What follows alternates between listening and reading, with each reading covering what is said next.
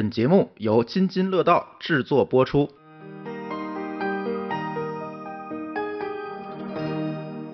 各位津津乐道拼娃时代的听友朋友们，大家好！啊，欢迎大家来收听我们拼娃时代的第二十一期节目。啊，这期节目呢，我们的主题呢是一个我觉得是非常重要，而且呢，大家呢也有很多的疑问和困惑的一个题目。呃，就是我们一起呢来聊一聊儿童的意外伤害的一些相关的知识。呃，之前呀，好几期都聊了很多学习了。那么咱们今天呢，来跟大家一块儿来呃学习和探讨一下呢，呃，咱们的呃孩子的健康的问题。呃，今天呢，非常的荣幸啊，请到了咱们瑞宝儿科的呃张金山张主任呃来呃作为嘉宾呃参与我们这期节目啊。张主任跟大家打个招呼。嗨，大家好。呃。呃，确实非常荣幸啊，因为这张主任是百忙之中啊 抽出时间，真的是本，因为大家也知道啊，医生是特别的的忙啊，每天的这个事情不断，而且呃，张张金山张主任呢还在这个瑞宝儿科还是要负责整个的医生团队的管理啊，就是每天的事儿特别多。那么呢，今天呢，本来我是想自己来录这个节目，因为呃，大家应该呃经常听的群那个听友也也知道，我有自己有一个。托育园、托育中心，其实呢，托育中心的一些健康的、保健的一些工作呢，也是我来负责。但是呢，毕竟我是觉得咱们不是医生嘛，不是这种专业的、纯专业的人士，还是请一个呃具有这个呃丰富的经验的，然后呢，呃也呃。经历过很多的这种呃关于孩子健康方面的一些呃日常的临床治疗啊，包括一些保健知识的这个这个呃宣讲的啊，咱们专业的专家老师啊过来跟大家一起聊，我觉得会更高效更好一点。那么呢，我先介绍一下啊，呃张老师的这个。呃，背景啊，张老师呢是咱们呃原来的原呃儿研所的附属医院的内科的医生，然后在急诊科呢也工作过很长的一段时间，呃，现在呢是咱们北京的瑞宝儿科医疗的医疗总监，然后也是咱们瑞宝儿科的一个主任医师，呃，那么呃张老师，呃，那你呃大概也自己介自我介绍一下吧。非常高兴啊，今天来和大家做这一期节目。呃，意外伤害呢，在儿童这个领域里边是非常常见的，而且在儿科这领域里边，相当于儿童死亡率非常高的一大类这个呃原因之一啊。它其实包含的。内容也是非常非常多的。这个话题其实太大了。刚才我们我跟张老师聊的时候也说了，可能聊这个一个月都聊不完。今天其实咱们呃，因为一个多小时的节目也没有办法面面俱到，就只能说是给大家做一下提醒，对吧？和这个一些简单的知识的普及，把一些概要的东西，然后和大家有一个分享。同时呢，结合我自己的一些呃临床经历。嗯，然后把一些故事讲讲故事，对，讲讲故事，和大家有一个分享。通过这些故事呢，也希望能够大家呃作为父母呢，提高一些安全意识，同时呢，呃，掌握一些这种啊处理的基本原则，嗯，别犯什么这种原则上的错误，对，别出一些昏招，对，嗯。然后在这个情前提下呢，然后今天开始今天的节目，好吧？好的，好的，好的。因为张老师那个团队啊，其实专家也很多，包括有好多好多的这种大家都能耳熟能能详的一些这个外聘的专家也在。对，所以说以后呢，我是希望能够这个把这个呃话题啊形成一个长期的一个栏目，就是咱们比如说每个月能有一个点，能够跟家长朋友们聊一聊关于孩子健康方面的，比如说他的这个早期发展是吧，心理的一些问题。呃，眼的问题啊，口腔的问题，其实都可以聊。对，可以可以。咱今天呢，因为我觉得意外伤害这个这个事情呢，就是是一个就是经常会发生悲剧的一个事儿，是吧？我给大家讲一讲这个，我我在网上啊查到了官方的数据啊，实际上其实在这个这个二零二零年披露的一个一个一个官方数据上写的，就是每天都有这个两千多个家庭。就因为意外伤害失去孩子，然后每年死亡的这个十八岁以下的儿童呢，就接近九十万人，就大概八十三万多啊。就就是非常非常多了。就放到这个中国的这个数据啊，放到中国这个数据，这个咱们看每年在国内啊，就是一九年的一个统计数据，每年有超过五万名儿童因为意外伤害而死亡，平均每天就有一百多个。所以说，大家可能有一个感觉啊，就是总在网络上也好，新闻上也好，说什么什么什么又出了一个事儿，因为因因为意外孩子没了，是吧？就天天都一大堆，为什么呢？因为它确实是这个数据在这摆着呢，每天全国都得有一百多个孩子，这个就是死于因为意外伤害而去世，包括呢这个这个这个六岁以下的，它是一个最频繁或者说是最高发的一个一个一个阶段啊。想过这个问题吗？就是为什么这个年龄阶段的孩子意外伤害，然后这个死亡是一个最高的一个人群？这个我觉得可能是因为这个年龄段就是学龄前的这个儿童，一个是他的这个自身的安全意识还没有形成，是吧？另外一个呢，他可能他的这个就是活动的这个就是意外或者是户户外活动啊，或者室内活动的这种这种频繁度会会比较高。他不像是已经上学的，天天八个小时都在学校，然后放了学就回家了，对吧？他的这个遇到的这种可能性。意外伤害的可能性就会降低，是不是因为这个原因？其实这个里边最主要的一个问题就是和儿童的自身的呃叫发展规律有关系。因为越小的孩子，他的自身的认知水平，包括他的这个运动能力、反应速度等等等等，这些都是相对成人来讲是不能够或者不足以应对我们。这个环境的变化的，这是一个很重要的一个原因。对，对。然后，当然，另外一个问题就是，呃，由于当然认知水平的这个不足，环境相对来说对于他们来说，这个变化又是太大了，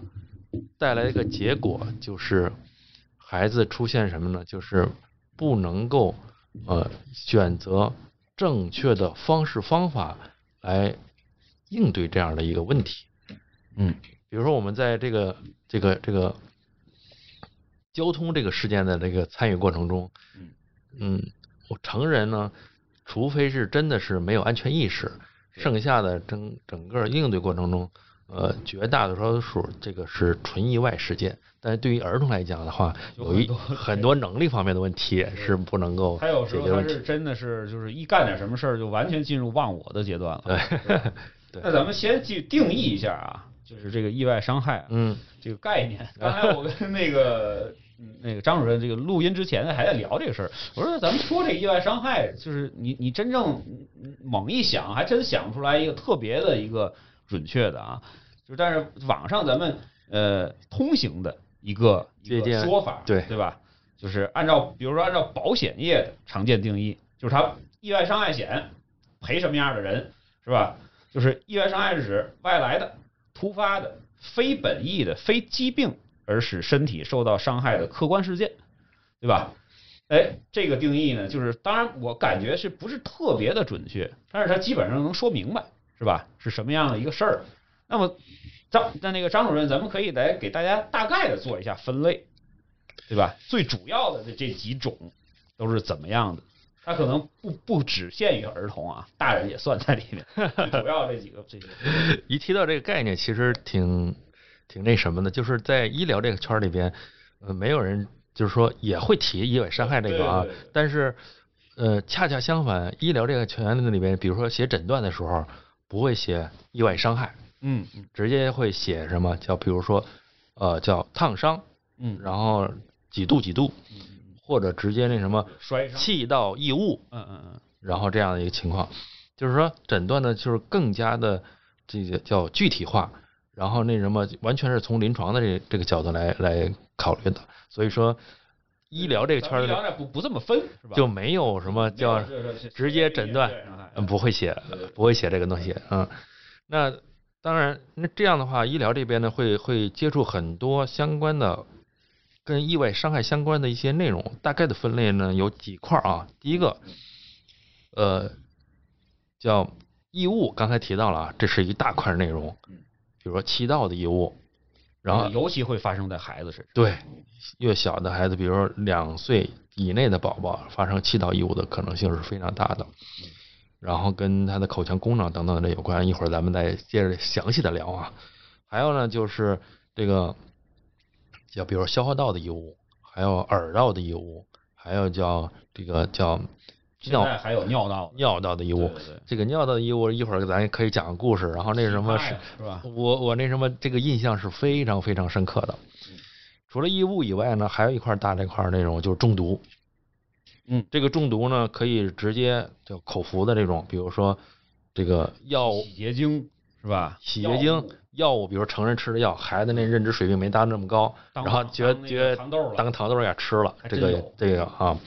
当然还有一些皮肤这个叫中毒的事件，比如说农村里边孩子跟这个跟着父母一块儿去打农药，嗯然后出现这种通过皮肤而引起的孩子中毒的，虫子算吗？有机磷中毒这类的啊。蜱虫那种算不算算中毒？也也嗯算吧，对吧？不，这个不算不算毒物，那个那个不能放在这里边了。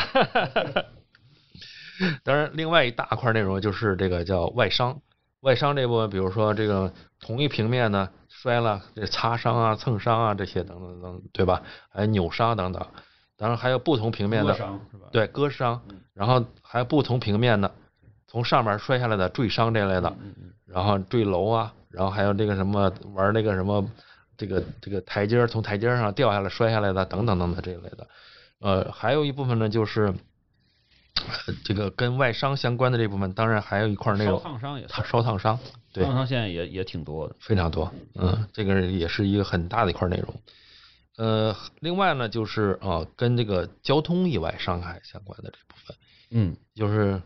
呃，其实汽车在在国内其实相当于普及，呃，时间不是很长，跟国外比啊，嗯但是整个交通这个复杂程度，近十几年、二十年，这个对有一个翻天覆地的变化。当然，这部分的伤害，儿童相关的内容也是非常多的。我觉得咱们小时候其实那会儿车很少，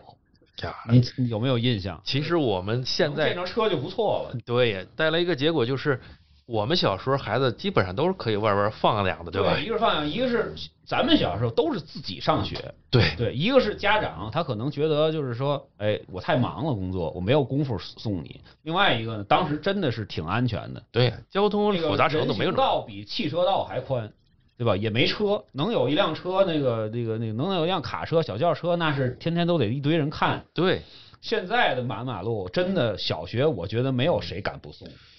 没办法太，可怕了。就是复杂，交通的复杂程度太高了。还有电动，现在 刚才我们俩这录录节目之前说，因为我自己也骑电动车，现在电动车这个骑起来，要是撞孩子一下，那也是了不得，这个了不得，太可怕了。对，交通的复杂程度太高了。嗯，初中都得，有可能初一都得都得接送。你要是真是远的话，都不敢让他真真是说独立的骑车呀，或者走着上学，就是挺危险的，挺危险的。嗯，这是一个交通意外，好像在咱们的意外伤害的死亡率和致伤率里面还挺那个排排到至少前三，可能都得对，不是第一不是不是第一就是第二，应该是这种状态啊。之前因为我们培训的时候有个数据，确实是交通意外现在就是咱们统计的是致死率和致残率，嗯，在这个绝对的排在前三名。对嗯，嗯。最后一大块内容可能就跟呃水相关的这部分，溺水。溺水，对溺水，呃，溺水呢，就是这个就是整个，比如说在专业的这种游泳池啊，这里边发生的可能性比较小。然后其实溺水更多的在农村，对农村，其实专业游泳池也有，但是都属于那种真是说全部的意那个意外点都凑在一块儿对才会有。农村的，刚才我说就是，你看咱们那个大家不知道有没有这感觉啊？每年高考以后，每年高考以后都有新闻，你就搜吧，都有新闻说哪儿哪儿的高考完了，准备上大学的孩子，哎，在那个湖里边儿什么游泳池，那个那个叫什么养河鱼池里道里边儿河道里边淹死了。对。就是年年都有。对。对，它的实际上的数量可能大家还别那个掉以轻心，这个数量的话真是挺多的。大家都想，哎，游泳池怎么样了？现在真的是每年你要去细查的话，每年都是上百上千的。嗯，那咱们分类来讲讲呗，是吧？这个呃，张主任其实这之前在儿研所呃，也在急诊也干过很长的时间。嗯对，就是我们之前在其他的节目里也说过一个事儿，就是在急诊的这个医生啊，就是判定这个这个这个，就就作为一个开开篇嘛，判定这个孩子有没有这个危险啊，他跟跟咱们家长还不太一样。嗯有时候就是我总说，那次那回有一个家长跟我聊，就说他孩子都嘴唇摔破了，满脸是血，然后那个那个急诊不给我治，说让我等着，就给我气得够呛。我说这个真的是不是人怨人家，对吧？就是就是你你你弄得血滋呼啦的，包括有一些那个，比如说是手骨折啦，或者说是哪儿那个那个那个拉了一个大口子啊，他真的应该排到第一位吗？其实不是。就是有一些意啊，就是是这种就是安全意识，这个这个这个这个家长啊，他都会知道，就是他实际上有很多的更重要的一些生命体征，它比这种出血还要那个危及生命。这几边这里边其实有一个叫叫，就刚才说提到一个词，就危及生命啊。当然，呃，我我今天不说那个什么，就是医疗的这个分级啊、分度这个呢，嗯然后咱说一下咱们能能够呃可以很好理解的一个分级啊。嗯第一个呢就是直接危及生命的这部分，比如说他这个叫心脏骤停，嗯对吧？嗯，然后那什么呼吸呼吸道梗阻嗯，直接那什么就没有呼吸了。嗯嗯然后类似的这些问题，一定是直接危及生命的。嗯所以说，医生在接诊的时候判断，哎，你现在这个先救谁后救谁对。你这个是否直接危及生命了？如果到这个时候，那这个它的优先级一定是最高级的。嗯然后在这里边才才去那什么有一个更重要的一个积极抢救这样一个过程。第二个呢，就是疾病呢，就是是否危及了这个重要脏器的一个、嗯一个一个伤害，比如说这个腹部的这个贯穿的伤害，贯穿伤，嗯。然后穿上来，然后这个地方，比如说没伤及动脉，然后那什么，可能这个它带来一个结果，OK，这个也不是最危险的那个，对，就不用说马上就就就进手术室。对，因为这个牵扯到医生，相当于是什么？就是说，医生一定会有一个判断，哎，他的内出血，或者说他有没有损伤重要的这个大血和脾啊肝脾啊、重要大这个脏器啊等等。如果没有达到这种，那这个呢，它的优先级也是稍微稍微比那个危直接危及生命的呢，一定是低一级的啊。看着很很吓人，但实际上呢，哎，这个呢是需要有一个叫叫刺激这样处理的这个。当然，最后一个那可能就是真的是类似于就刚才讲皮外伤，嗯，就是看着很很吓人，吓唬人，很吓人。特特特特那对个，然后对，但实际上那什么，这个，比如说拿孩子讲，我们经常会判断孩子很意识是吧？意识状态很好，精神状态也很好，又哭又闹，然后那什么又很有力气，嗯，然后那什么，只不过就是哎，就看着很闹得挺，但实际上这种情况下呢，他的整个的这个处理级呢，可能是还要在后还要后边一点，所以说基本上这个三个级呢，是我们临床医生，然后然后这个啊一个基本的一个处理啊，当然这个和那个什么纯的医疗抢救的那个级别还不太一样。还不太一样啊，医疗抢救的那个级别还会分得更细一些，是。然后它有硬性指标会会在这里边，比如说心率多少、脉搏多少啊，然后意识意识状氧氧饱和什么的，氧饱和啊、意识状态啊等等的，会有更多的这个评价指标。嗯，但是这个呃，从从基本的这种状态是是可以按照我们这个经验的这个角度去处理。问，对吧？对比如说我磕脑袋了，从脑床上掉下来，他会问家长是到底是磕的后脑勺啊，还是磕的前边还是什么，对吧？他如果说有一些风险，那我就肯定要先去处理，对吧？他有可能因为脑子这个要真是脑颅内的损伤的话，有可能会现在看不出来，可能马上一会儿半个小时就就有问题了，等等这种东西。这是刚才说的是这个叫难易程度的这个，就或者说是严重程度这个分级。那另外一个呢，就是要看专业了啊。嗯，比如说这个什么刚才说的颅脑的损伤，这个是颅脑损伤神经科的，因为急诊科的话，它是个急诊，是个是个其实是个小综合科，嗯，对，它其实是啥都得先先先先对，然后在这个基础上，它维持一个，比如说生命体征，维持一个生命的这个过程，然后后边再去分，比如说有神经科的问题，有这个什么骨科的问题，有这个什么，心肉有心心脏心脏外科啊，或者心脏内科的问题，然后有呼吸科的问题，比如异异物的事情等等等，这是又又往往后边再去分了这样一个情况，所以就变成什么样？就是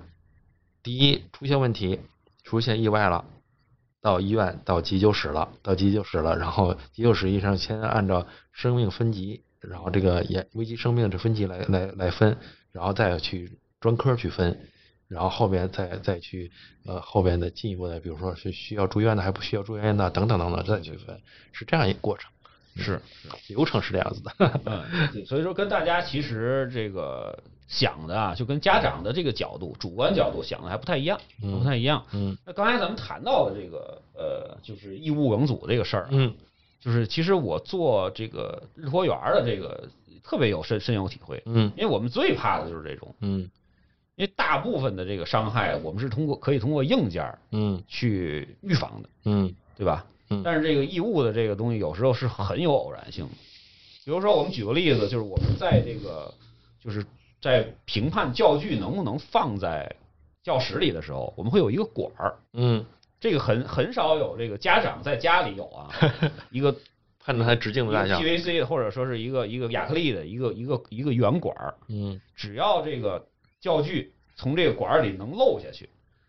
就不能。进教室，嗯嗯，或者说是必须是老师监护下才能玩，老师不监护马上收走。对，这管理是非常严格的。对，因为这个是教委的，或者说是卫健委的一个要求，嗯，硬性的要求。嗯，这是所有你你问所有专业的这个就是幼教的人员，他都会知道这个东西，嗯也也也都摸过这个东西，肯定都摸过这个东西，因为我在检查的时候必须要要去做，对吧？但是呢，即使是这样。依然会有什么好多好多的这种情况，比如说我这个这个炖的这个这个这个土豆，我兜这个小块儿，哎，偶尔出现一个大一点的块儿，嘣儿梗卡住了，等等等等啊，就是很多很多这种很奇怪的这种这种事儿。对，有的还有这个这个这个什么，比如说我们玩的气球吹起来，但是气球它会撒气呀，爆了撒完气之后，哎，小孩塞嘴里了。好多好多类似的这种事儿啊，都会有，就是我们特别害怕这个，所以每个像包括那个大家可能知道有一个叫海姆立克，嗯，这急救法，每个幼教老师、管理者对吧，包括后勤人员全都得会。但那天我们跟这个就是这个张主任就聊天的时候就说，张主任说这个海姆立克这个急救法实际上还不能说是完全的这个解决这个事儿。其实回事儿呢？这个事情一说在这儿事情了啊，就是说。呃，所有的这个气道异物的这个伤害啊，嗯，不是单因素来决定的，或者说呃来考虑这事情的。比如说刚才说，我说那个什么直径小于多少的，不能够让不能嗯不能够造，或者说不会造成孩子气管异物吗？其实这个不能这样讲，不能对，真是嗯，因为这个牵扯到的什么样呢？就是说，首先气道异物呢，它的高发年龄呢。是在啊这个呃两三岁以内的宝宝，然后呃这个辅食添加以上的这样宝宝，然后会出现气管异物的比较多啊。但是为什么？就是比如说几个月的呢？因为他还没有这个这个吞咽功能，是吧？就是对，一是吞咽功能，二一个它接受的面积或者接受的环境，它也没有那么复杂，就是它的活动范围比较小。对，所以说这个变成了这个年龄的孩子有一个特点，第一，孩子的整个口腔功能。包括它的吞咽功能是从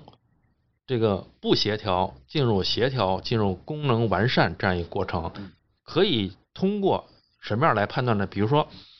孩子的这个说话的，这最开始刚刚那个什么六七个、七八个月的孩子，那个什么可能就是那不自主的慢慢慢慢慢慢慢慢慢慢直叫，八九个月孩子可能这种还是这样慢慢慢慢，然后到一岁的主动叫妈妈爸爸。然后再往后，然后开始，但是孩子完全能够把话说清楚，口腔功能达到成人水平，绝大多数啊，绝大多数都是在呃两岁到三岁这个阶段，这个阶段，有的早，有的晚。对，如果超过四岁，孩子说话还是不清楚，就是咬字不是很清晰，就说明口腔功能还介入了，介入的。口腔功能训练的这部分呢，就比如说构音障碍训练的这部分是四岁半，是一个。我们认为是一个最黄金的一个年龄，是四岁到四四岁半这个年龄。那这个说明什么？就整个这个发育过程说明一件事情，就是口腔的功能和吞咽的协调性的发育是到三岁四岁这个时候接近于成人水平。嗯那在这个过程中，孩子就容易出现气道异物，是和他的整个生理发育有关系的这部分。那第二个呢，就是刚才说的这个叫我们接触的东西，然后是否比如说太太小的，然后那什么这个呃口腔功能再差，然后很容易出现异物。嗯所以说，比如像那什么花生米啊、瓜子儿啊这类的呃这个年龄的孩子我们都不能够在孩子这个这个年龄的孩子，然后接触来来弄。坚果类，对，坚果类的啊。那这两方面弄完了，还很重要一件事就是行为问题。什么叫行为问题？本身他发育的不太好，功局部的功能不行，然后你又给他小的东西，甚至你正常的吃饭，结果行为什么行为呢？注意力还没在这儿，嗯，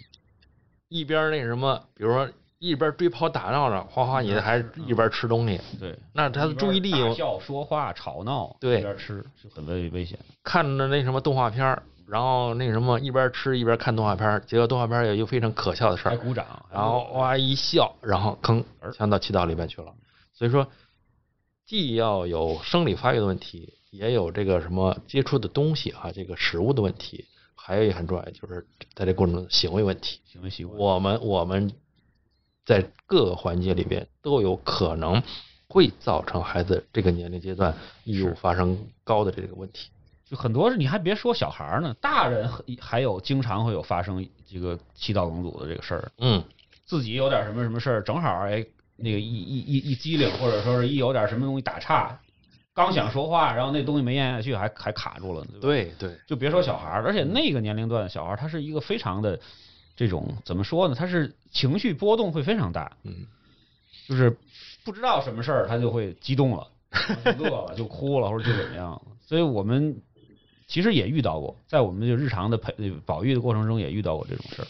就还好，每次都是因为大家确实是培训的比较频繁，都能处理了，还没还没发生过这种悲剧啊。我们这边的时候，可能就是能到医院里边来的，就直接得需要医疗治疗的这部分。嗯每年就是儿童院、儿研所进行这种气道异物的这个叫取出啊。嗯但是，气道异物的取出呢，比如说这个主气道的叫气管内的，没到那什么叫支气支气管下边以下的这部分，可能耳鼻喉科也会取一部分，尤其大的这部分需要用那个耳鼻喉科的那个直镜子，嗯然后直接取。嗯，这个呢是一一大类啊，然后还有呢就是特别小的，像那什么坚果类的，什么嗯花生米啊，然后那个呃这个瓜子儿啊，直接到下面到这个支气管，甚至更深了啊，几叫什么几几体以下的那种用纤维支气管镜，就是软镜子，嗯然后直接到下面去取。我知道的儿研所的呼吸科每年取这样的大概呃几百例是有的。嗯，就是北京的一家医院啊，一家儿童医院啊，呃，每年取这个东西几百例是有的。所以说，呃，那从这个角度来讲，家长就要就要想，就是我们在生活照顾孩子这个过程中，要要提高一些这个意识，安全意识，安全意识就有点心，别心这么大。对，你觉得我自己吃了点什么东西，放在那个茶几上，嗯，没事儿，对，是吧？嗯保不齐他一抓就就抓跑了。对嗯，这个既然有这么高的发生率，然后有这种有这个有这么危险的事情，其实它的危险取决于哪里啊？比如说什么样的后果？嗯，主气道的梗阻，可以想啊，主气道的梗阻，嗯它两边肺就完全被堵死了，这样的话孩子会有直接窒息，然后死亡，嗯，这样一个风险。对，这也是为什么我把这个就咱们把这这个分类先说的一个原因。嗯，对，这个大概多长时间呢？如果不处理的话，就是我们我们大脑缺氧，那什么四分钟到五分钟，然后就是直接直接脑死脑脑死亡，脑脑脑子的这个什么缺氧，然后脑细胞的这个什么死亡就已经开始了。就是说白了，这个事儿如果你不处理的话，是等不到救护车来的。是的，是等不到救护车，就是这个这个事儿是非常重要的一个一个点，因为很多的事儿你是能等到救护车来处理的，但是这个事儿为什么我说要建议家长们学，建议我们所有老师天天的每个月检查这个海姆立克这个事儿，海姆立克主要针对的就是主气道的刚刚完全梗阻，完全梗阻，对对对，因为它的原理很简单嘛，就类似于就是给快速的、突然的给腹腔。这个。腹腔冲压，然后同时给胸腔冲压，然后挤压肺，然后让肺里边的残余气体冲击这个异物，然后然后通过这个冲出来这样一个过程。原理是这个，那你想想这个问题，很显然就是，嗯，对于主气道梗阻的这个异物，海姆立克是非常非常重要的一个急救一个技能技能啊，而且说实在的，它成功率还是蛮高的啊。但是它要是真是没堵上，就。可能就不行了。那下边一类呢，就是就是下边的这部分了，就是到这个支气管下边这一部分的这个部分呢，它的特点是呢，孩子会出现不是快速的孩子缺氧窒息死亡，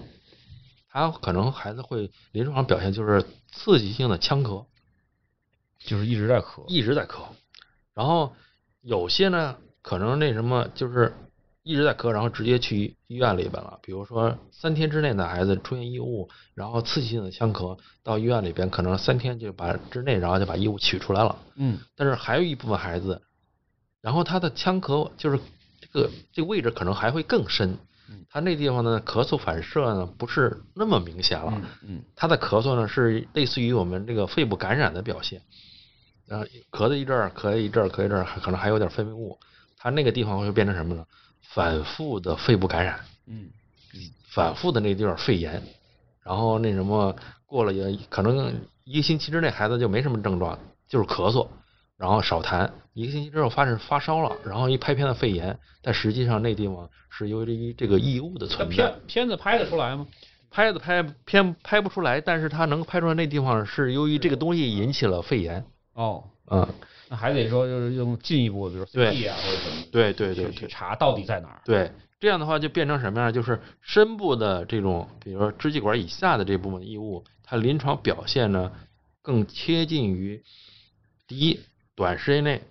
刺激性腔咳，然后有这个腔咳史，然后有这个异物发生的这种可能因素，直接需要做这种叫异物排查。嗯。然后深部的这部分，两一周以上的这部分孩子还是一直反反复复咳嗽这部分，然后也有这种可疑这种异物吸入史，那可能就需要呃这个比如说肺部的 CT，然后明确一下孩子有没有这个事情。但是整个的过程如果还不行，肯定就直接需要气道管就是纤维支气管镜，然后直接去去查去查进去查，就是进去看有异物，然后直接去掉。没有异物，然后那什么进行那个叫气道的冲洗，这样来处理，嗯嗯，是这样一个过程，还不至于开刀，是吧？呃，这个气道异物这个事情，嗯，出现啊这种外科手术的可能性非常小，还是比较小。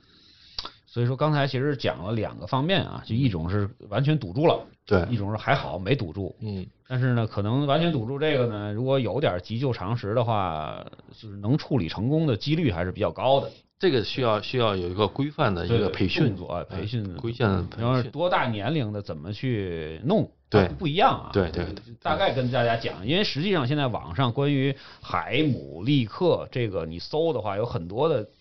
教学视频。有有大部分的都是那个医院的护士或者医院的医生录的，倒还好，大家多看一看还是能能能学会的。但是呢，就是说你要分年龄，对吧？比如说是新生儿，是吧？几个月的啊，然后一到三两岁的是吧？三岁以上的这种或者六岁以上到怎么样弄，你分清楚啊，别也不能瞎弄，也不能瞎弄。准确的讲。准确讲，成人的那个叫海姆立克，对，然后儿童这部分呢是一个海姆立克的一个一个一个呃改良版或者说一个变异版，对，呃，当然咱们这种是是语音的这种语音节目啊，没法没法让那个张主任给大家示范。示范这个事情，就是说我们能够说到点儿上，但实际上，嗯，你操作起来还是不太一样的啊，对，嗯，既然刚才说了，就是说要要了解这个人体的一个解剖结构。就是比如说，我这个拳要放在那个剑突下，剑突在哪里呢？就是我们对胸骨胸骨下边胸骨小小尖尖小洞然后在这个下边，在下边的话，因为这个剑突这个边儿上两边就是直接是膈肌，然后是平铺在上面的，然后我们放在这下面呢，就是先挤压这个什么腹肌，就是然后腹压增高一点，然后呢再直接冲击这个什么膈肌，膈肌上抬，然后再这样呢再直接冲击这个肺里边的残余气体，然后再冲击这个主气道里边的气体，然后形成这种有一个爆发，砰，然后这样一个过程，然后把那主气道的这个异物弄出来。呃，这个其实是原理是这样子，但实际上，呃，操作过程中，比如说这个这个这个孩子直接就已经晕厥了。嗯然后那什么，他已经站不住了嗯，那你你孩子已经就已经锁喉了，嗯，因为卡在这儿，他自然而然的就会锁喉。这点特别重要，就是你遇到什么实际情况，你怎么办？对你这个东西，孩子那什么，那你你那什么，发现你你这样弄去时候，发现如果孩子是个大孩子，比如说现在十几岁的孩子都有已经一百一百多，就跟成人差不多了。七零以上了都。那你你你如果一个那个妈妈如果没有经验，这个东西你可能都根本干不了。都扛不起来，他是不是？对你已经都都堆在那儿了。，对，你就根本弄不起来了。所以说这个事情变成什么样，就是可能会有些呃这种呃叫叫一些变种的一些方式方法了，比如说你直接弄个凳子嗯，然后直接放卡在那个凳子那上，对吧？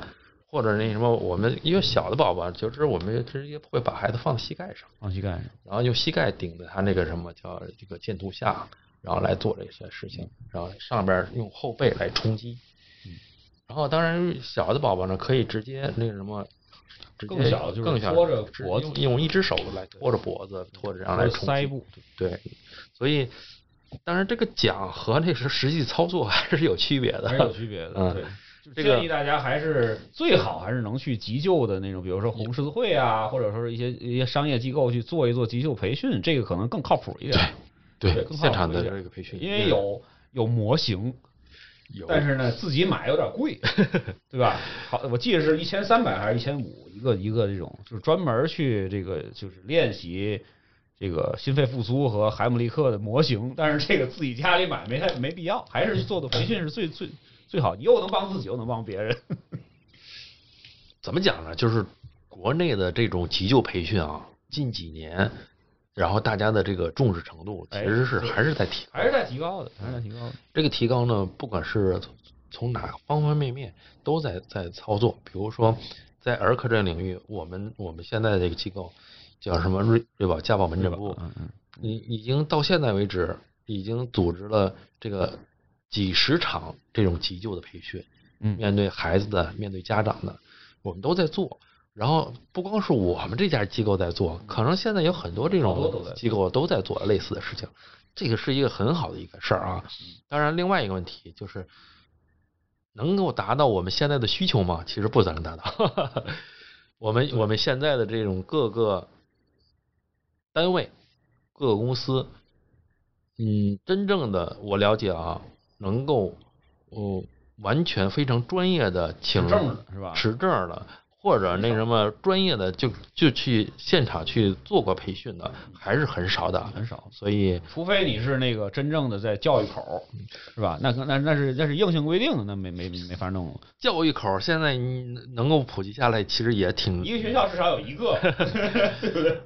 所以，所以这个事情变成了，比如说有有那个听众能听到咱们这个节目，或者说那什么感兴特别感兴趣的，而且自己又是搞，比如说人力的呀，或者那什么搞这个这个类似于这种为员工服务的这些部门呢，呃，确确实实可以在市场上去找一找相关的这些呃专业人士，然后给自己的员工做做培训，做做培训，很有必要，而且功德无量。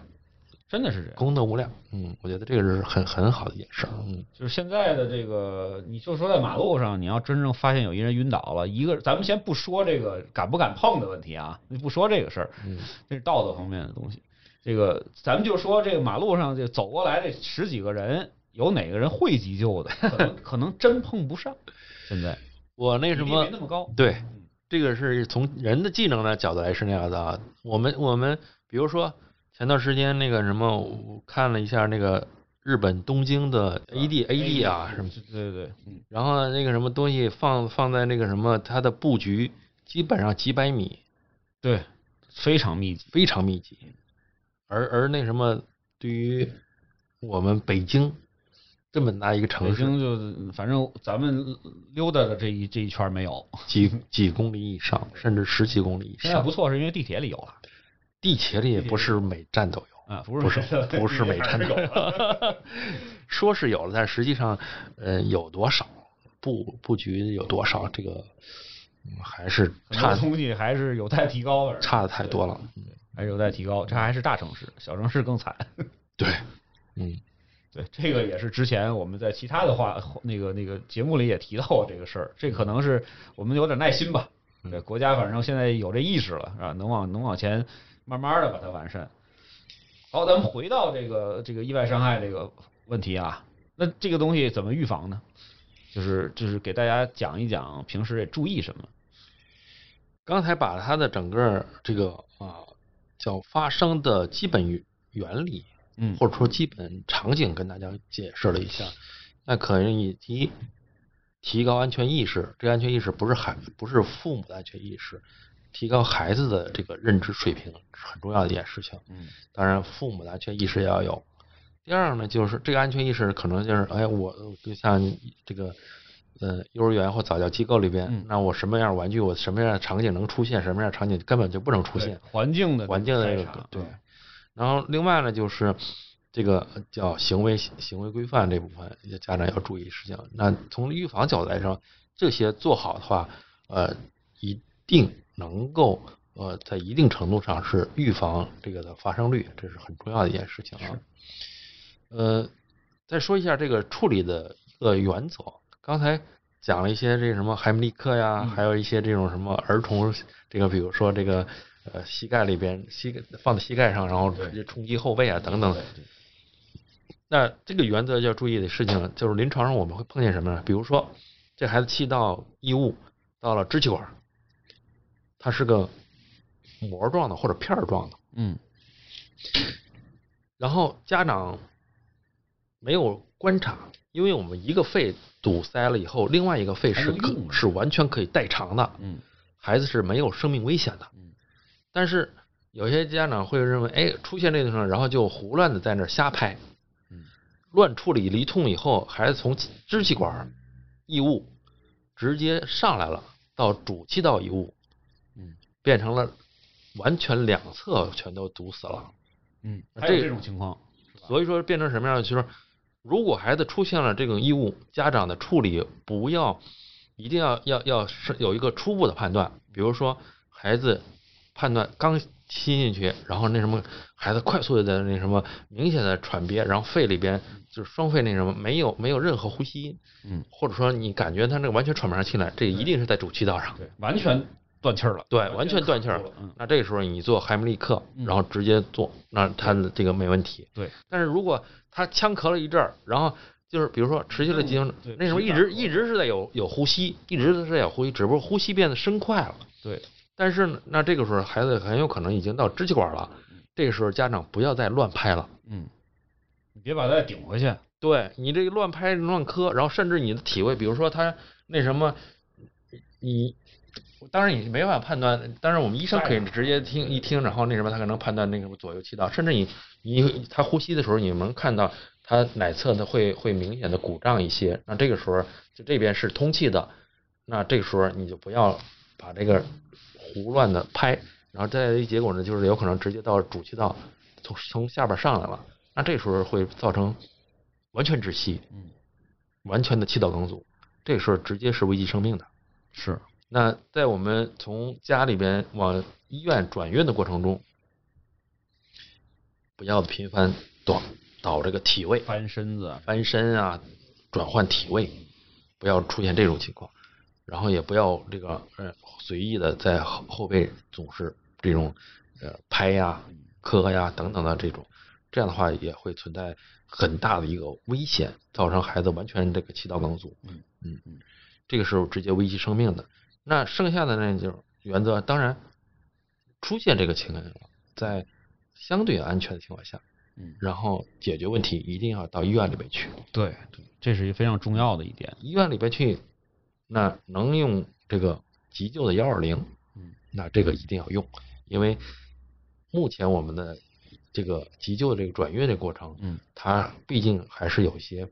基础的院外的叫抢救设施和技术能力呢，嗯这个也是保证运输中的安全，对对对，也也很重要。这个不仅是这一点啊，就是其他的我们后边要讲的这个意外伤害也是这个原则。对对，嗯，先保命，对，自己要有能力的话，就先把命保住，保住之后赶快的叫幺二零，别以为就是就是没事儿了似的，然后就不不去了。对，有很多家长就是哎，就行了，有有有喘气儿了是吧？就咳嗽咳嗽就就算了，就嗯也是伤害很大。这个东西就为什么把把它放在第一位，其实就是这个这个气道梗阻这个这个事儿整体上的就甭甭管是你完全梗阻还是不还是不完全，它对都是有伤害的，对，都是有伤害的。嗯嗯嗯，这个呢，就相当于是我们临床上最常见的，或者说也是最临床最凶险的一个异物的一个类型。当然后边还会有一些，比如说这个消化道异物。对，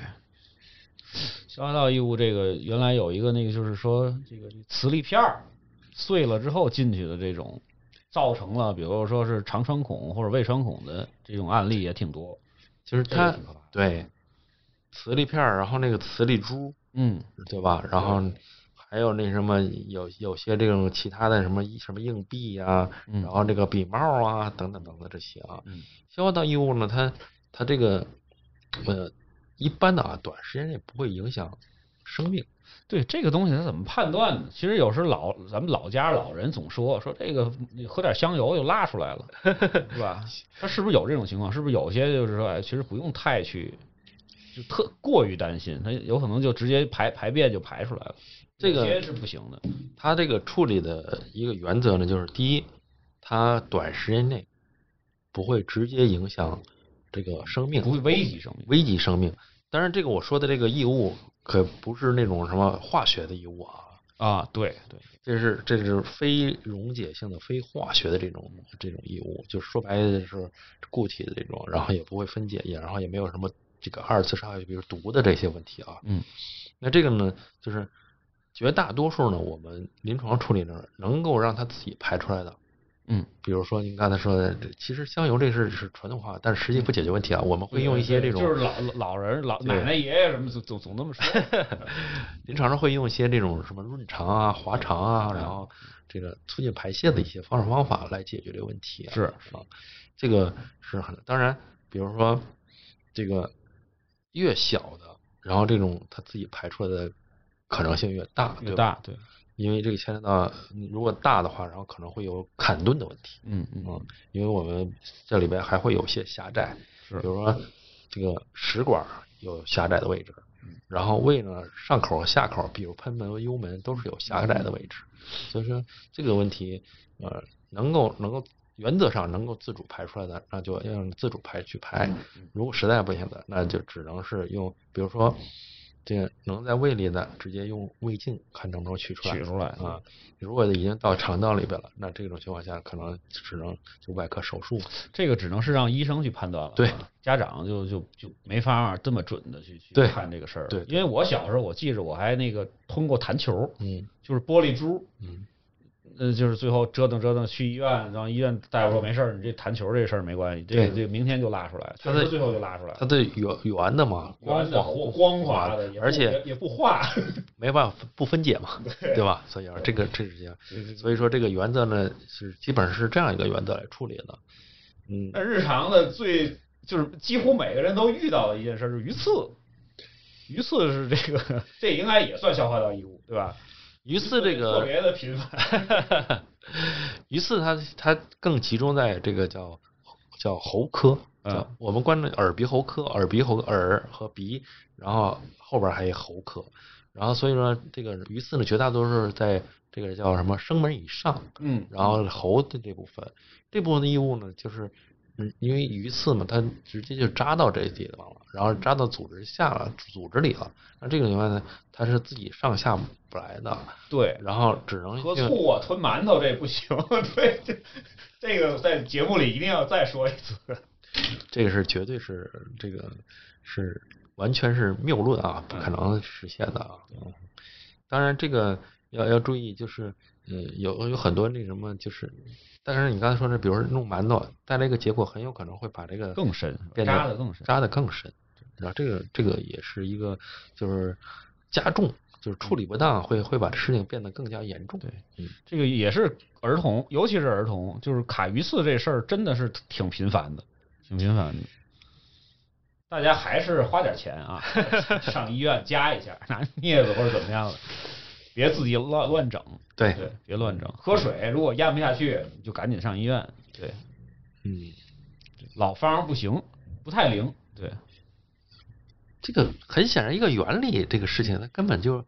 就从机制上讲，根本就不能够通过这种方式方法来解决，对吧？嗯嗯。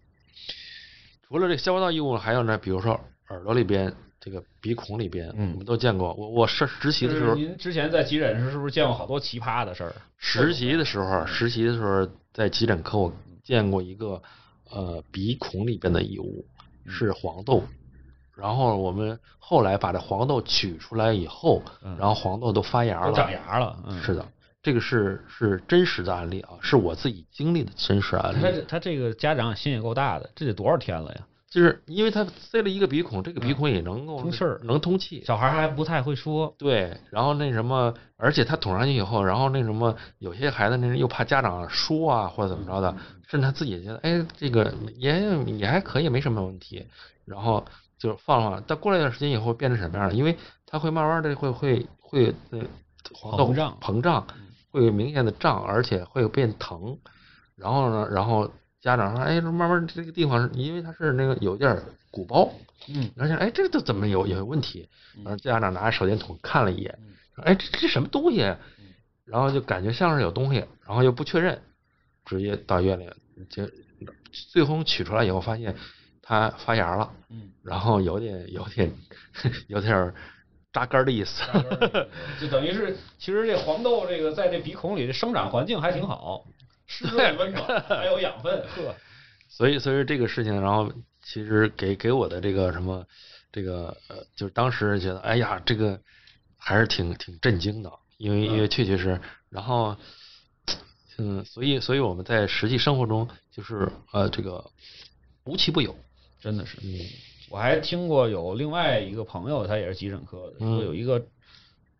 大一点的孩子，嗯可能上小学的孩子，在那个肛门里边还发现了一支圆珠笔。当然，这个也是就是反正就是孩子们逗啊，或者乱七八糟一些事儿吧。反正就是最后不知道怎么回事，就就就一照片子一看，里边有一大圆珠笔，这个是出不来了。这个事情一说起来，然后那什么，跟跟我那什么临实习时候还见着过一个片子啊，我没看着这个患者，嗯，我们会有那个什么叫放射科的学习，是放射科学习给我们展示了一个叫啊叫我们叫骨盆这块儿的嗯平片儿 X 光片儿，然后骨盆这平片儿 X 光片儿，我们看到了一只笔帽，就是这样的笔帽，嗯，笔帽。那个笔帽呢是上面稍微尖一点儿的那种。哦，是那种就是老式的那种尖头尖头的那种。然后，哎，我说这个这个什么情况？这是笔帽是放在哪里的？难道是在孩子身子是那个那个那什么内裤里面放在放在外边的吗？不是。然后这个笔帽是膀胱里的，嗯，然后是从尿道放上去的。这个太可怕了。对，然后是个小女孩儿。嗯嗯，然后哎呀，我我们就觉得这个事情，然后有些很不可思议。对，然后，当然这个想这个问题就是说，大家想啊，刚才这说鼻腔里边的黄豆，刚才肛门里边的，嗯这个尿道尿道里也有，耳道里也有，对吧？耳道里，然后有很多很多这些情况，很大的程度上是孩子放进去。嗯那这个带有自己的一些主观行为的，和我刚才说那个气道异物不太一样。不太一样。对，然后那个那包括那个食道异物啊，吃进的，比如说有些尝尝尝尝尝尝，嗯，咽下去像尝尝味道什么的。那其实这个和孩子的整个发育过程有关系的。嗯孩子的发育过程中，所有的我们身体的各个洞口，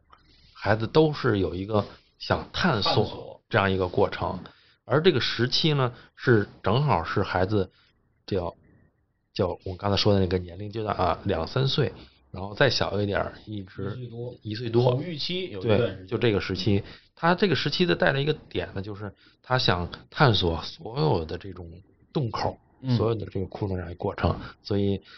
无形中造成的这个相关的义务会更多一些，对，很难，就是说我们作为成人来讲很难理解，但实际上这是属于人的正常的一个生叫心理发育的一个过程，嗯。嗯，所以这个大家要引起重视，对引起重视，对。就是要要要及时的观察或者发现孩子有这种这个过分的这种行为，对，对他正常探索，我们不应该去去去去制止，因为这个都是每个人必必须要经历的一个一个阶段嘛。经历的这个阶发会产生危险就不行了。这个这个心理的过程可长可短，长短取决于什么？取决于我们的认知水平的发育。就是心理发育的基础需要认知水平的这个发育过程，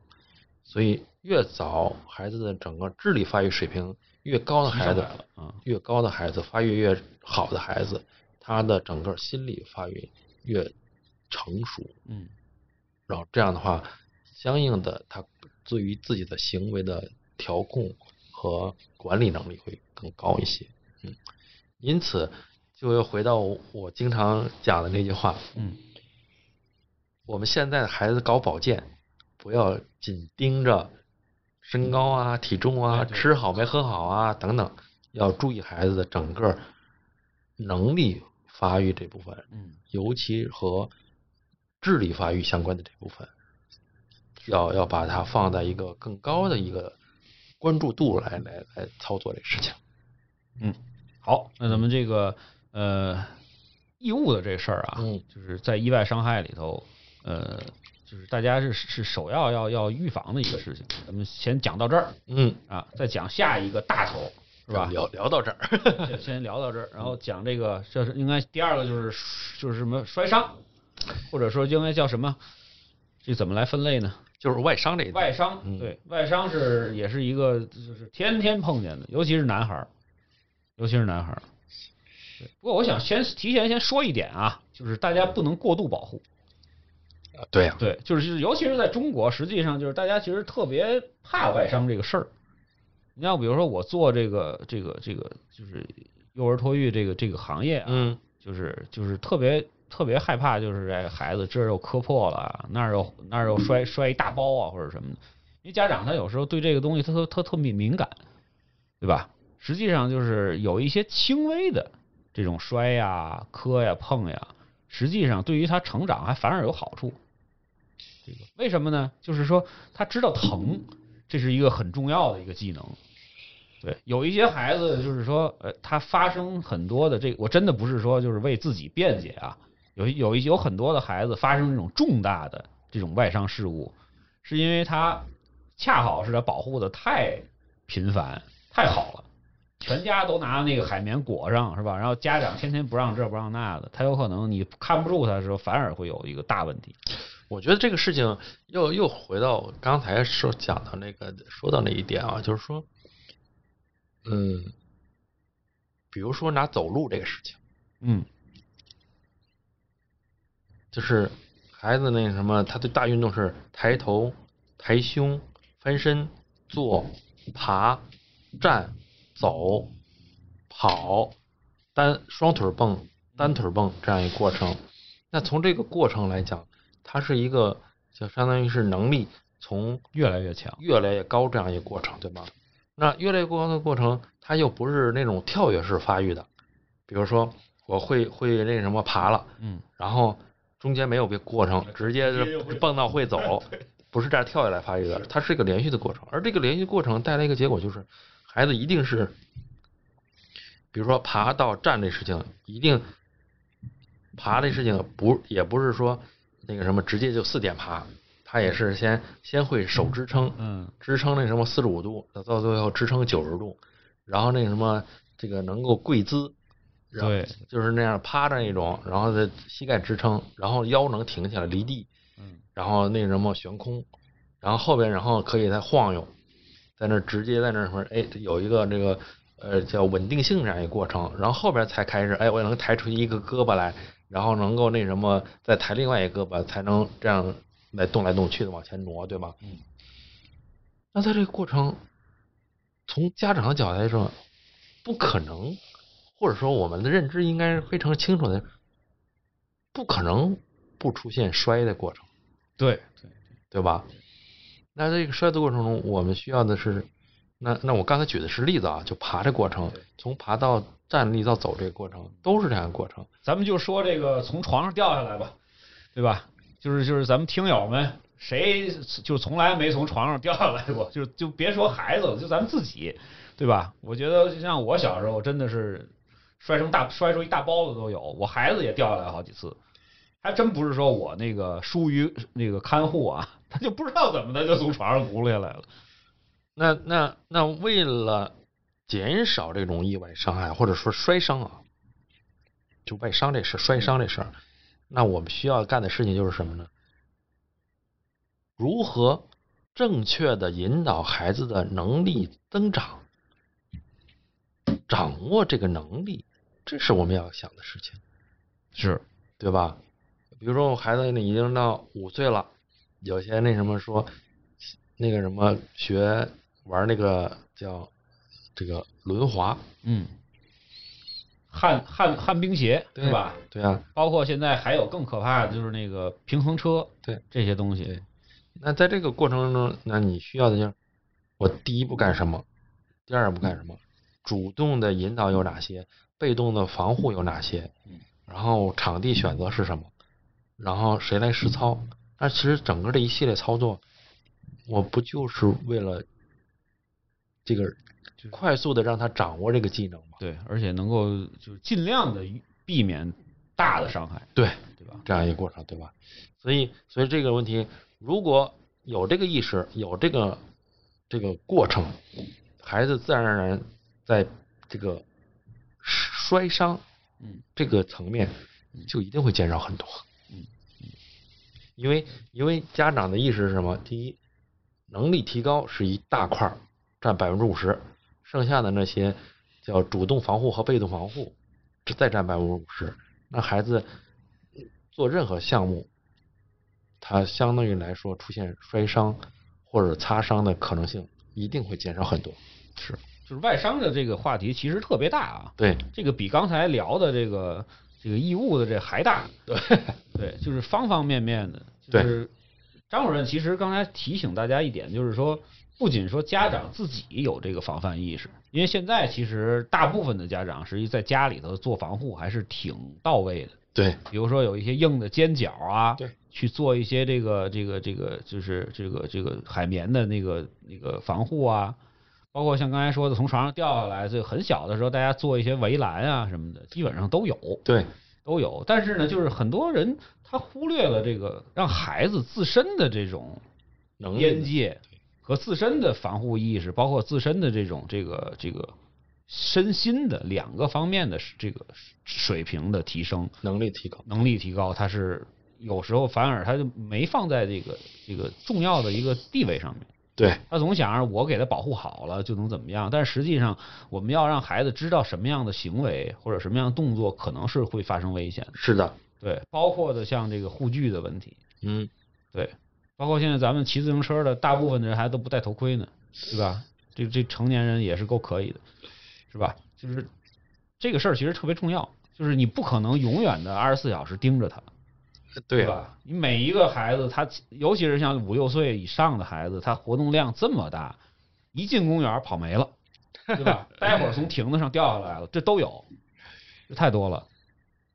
就这些东西，它到底为什么就是别的孩子进公园他就掉不下来，为什么咱们自咱们孩子就掉下来了？这其实都是一个就是说安全意识，或者说是他自身的这种能力避险的能力的一个一个不足，才才才才才会发生这种东西，是吧？对，没错，就是刚才讲的这些呢，其实就是一是从从父母的角度来说，嗯要要重视这事儿。二一个呢，就是父母重视的点，别只停留在哎我我自己要干什么，然后我要给孩子创造什么样的环境，然后我要提醒孩子怎么怎么样。更多的是在这过程中，我们要要培养孩子自身的这个能力意识这个方面去去处理。嗯，那那这个当然一定是循序渐进的啊。你比如说一个一岁的孩子，你跟他说那个什么，这个培养他那个嗯那个过马路要看红绿灯，这个就是这个有点过了，就是就是还没到那个年龄，是因为因为他这个相当于他有点蹦极了，你有点跳中间跳了跳的台阶有点太高了。但是一个那个刚会走一岁的孩子，你跟他说，哎，走路要注意什么？对，下楼梯儿要怎么？跑对对吧？那个什么小公园里跑，小公园里面那什么，哎，你要注意什么？你坐坐那个椅子上你要注意什么？这个是是这个符合这个年龄需要的东西。你不要说那什么，这个是我们经常讲的话，不会走呢就开始开始想跑的事儿，就是不不要搞这事情就行。这里头我就是以这个幼儿园或者说是托育中心的标准啊，就给大家在家庭有一些小建议，就是有这种尖角的地方，就是极为尖锐的角的地方，一定要做防护，一定要做防护。圆角的地方，我建议反而是不做防护。就是你一看这个桌子已经都抹了圆角了，是吧？是很很那个光滑的那种，很平顺的那种，就是让他去磕，让他知道，哎，我撞在这地方是是会疼的，是会起包的 啊。这个这这个这个就是等孩子长大了，你就明白我这个这个这个用意了啊。就别让他所有的地方全包上海绵，有有些家庭真的是特别的夸张，就所有的地方能撞的地方全都是软的，那反而不好。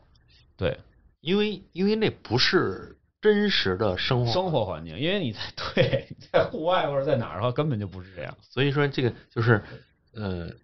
过犹不及，嗯，要要知道什么就是什么是真实的环境，而这个孩子的成长是必须的是在要在真实环境中生是对，然后就是尽量的不要有太多的玻璃制品。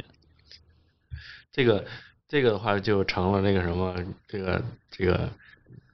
托育也好，幼儿园从业人员最最、哎最最关心的一些事情。是是是是，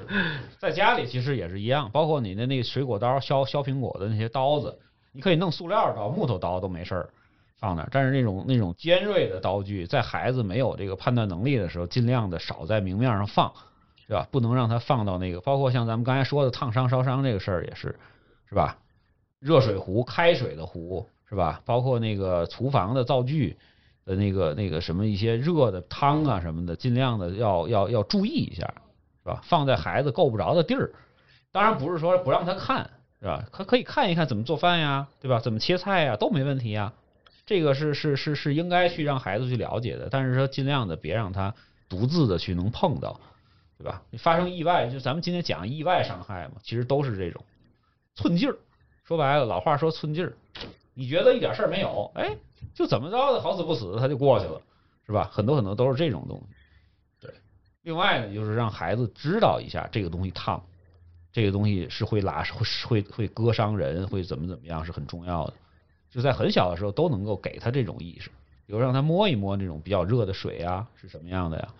让他尝试一下这种这种这个火是吧？对是怎么样的呀？让他知道这个东西是有一定的危险的。对对，就刚才就是就是这个张主任说的，就是你不能说是就是完全让他不知道，你就告诉他这个不能碰，你越说不能碰，他越他越想碰。当然，对，所以让他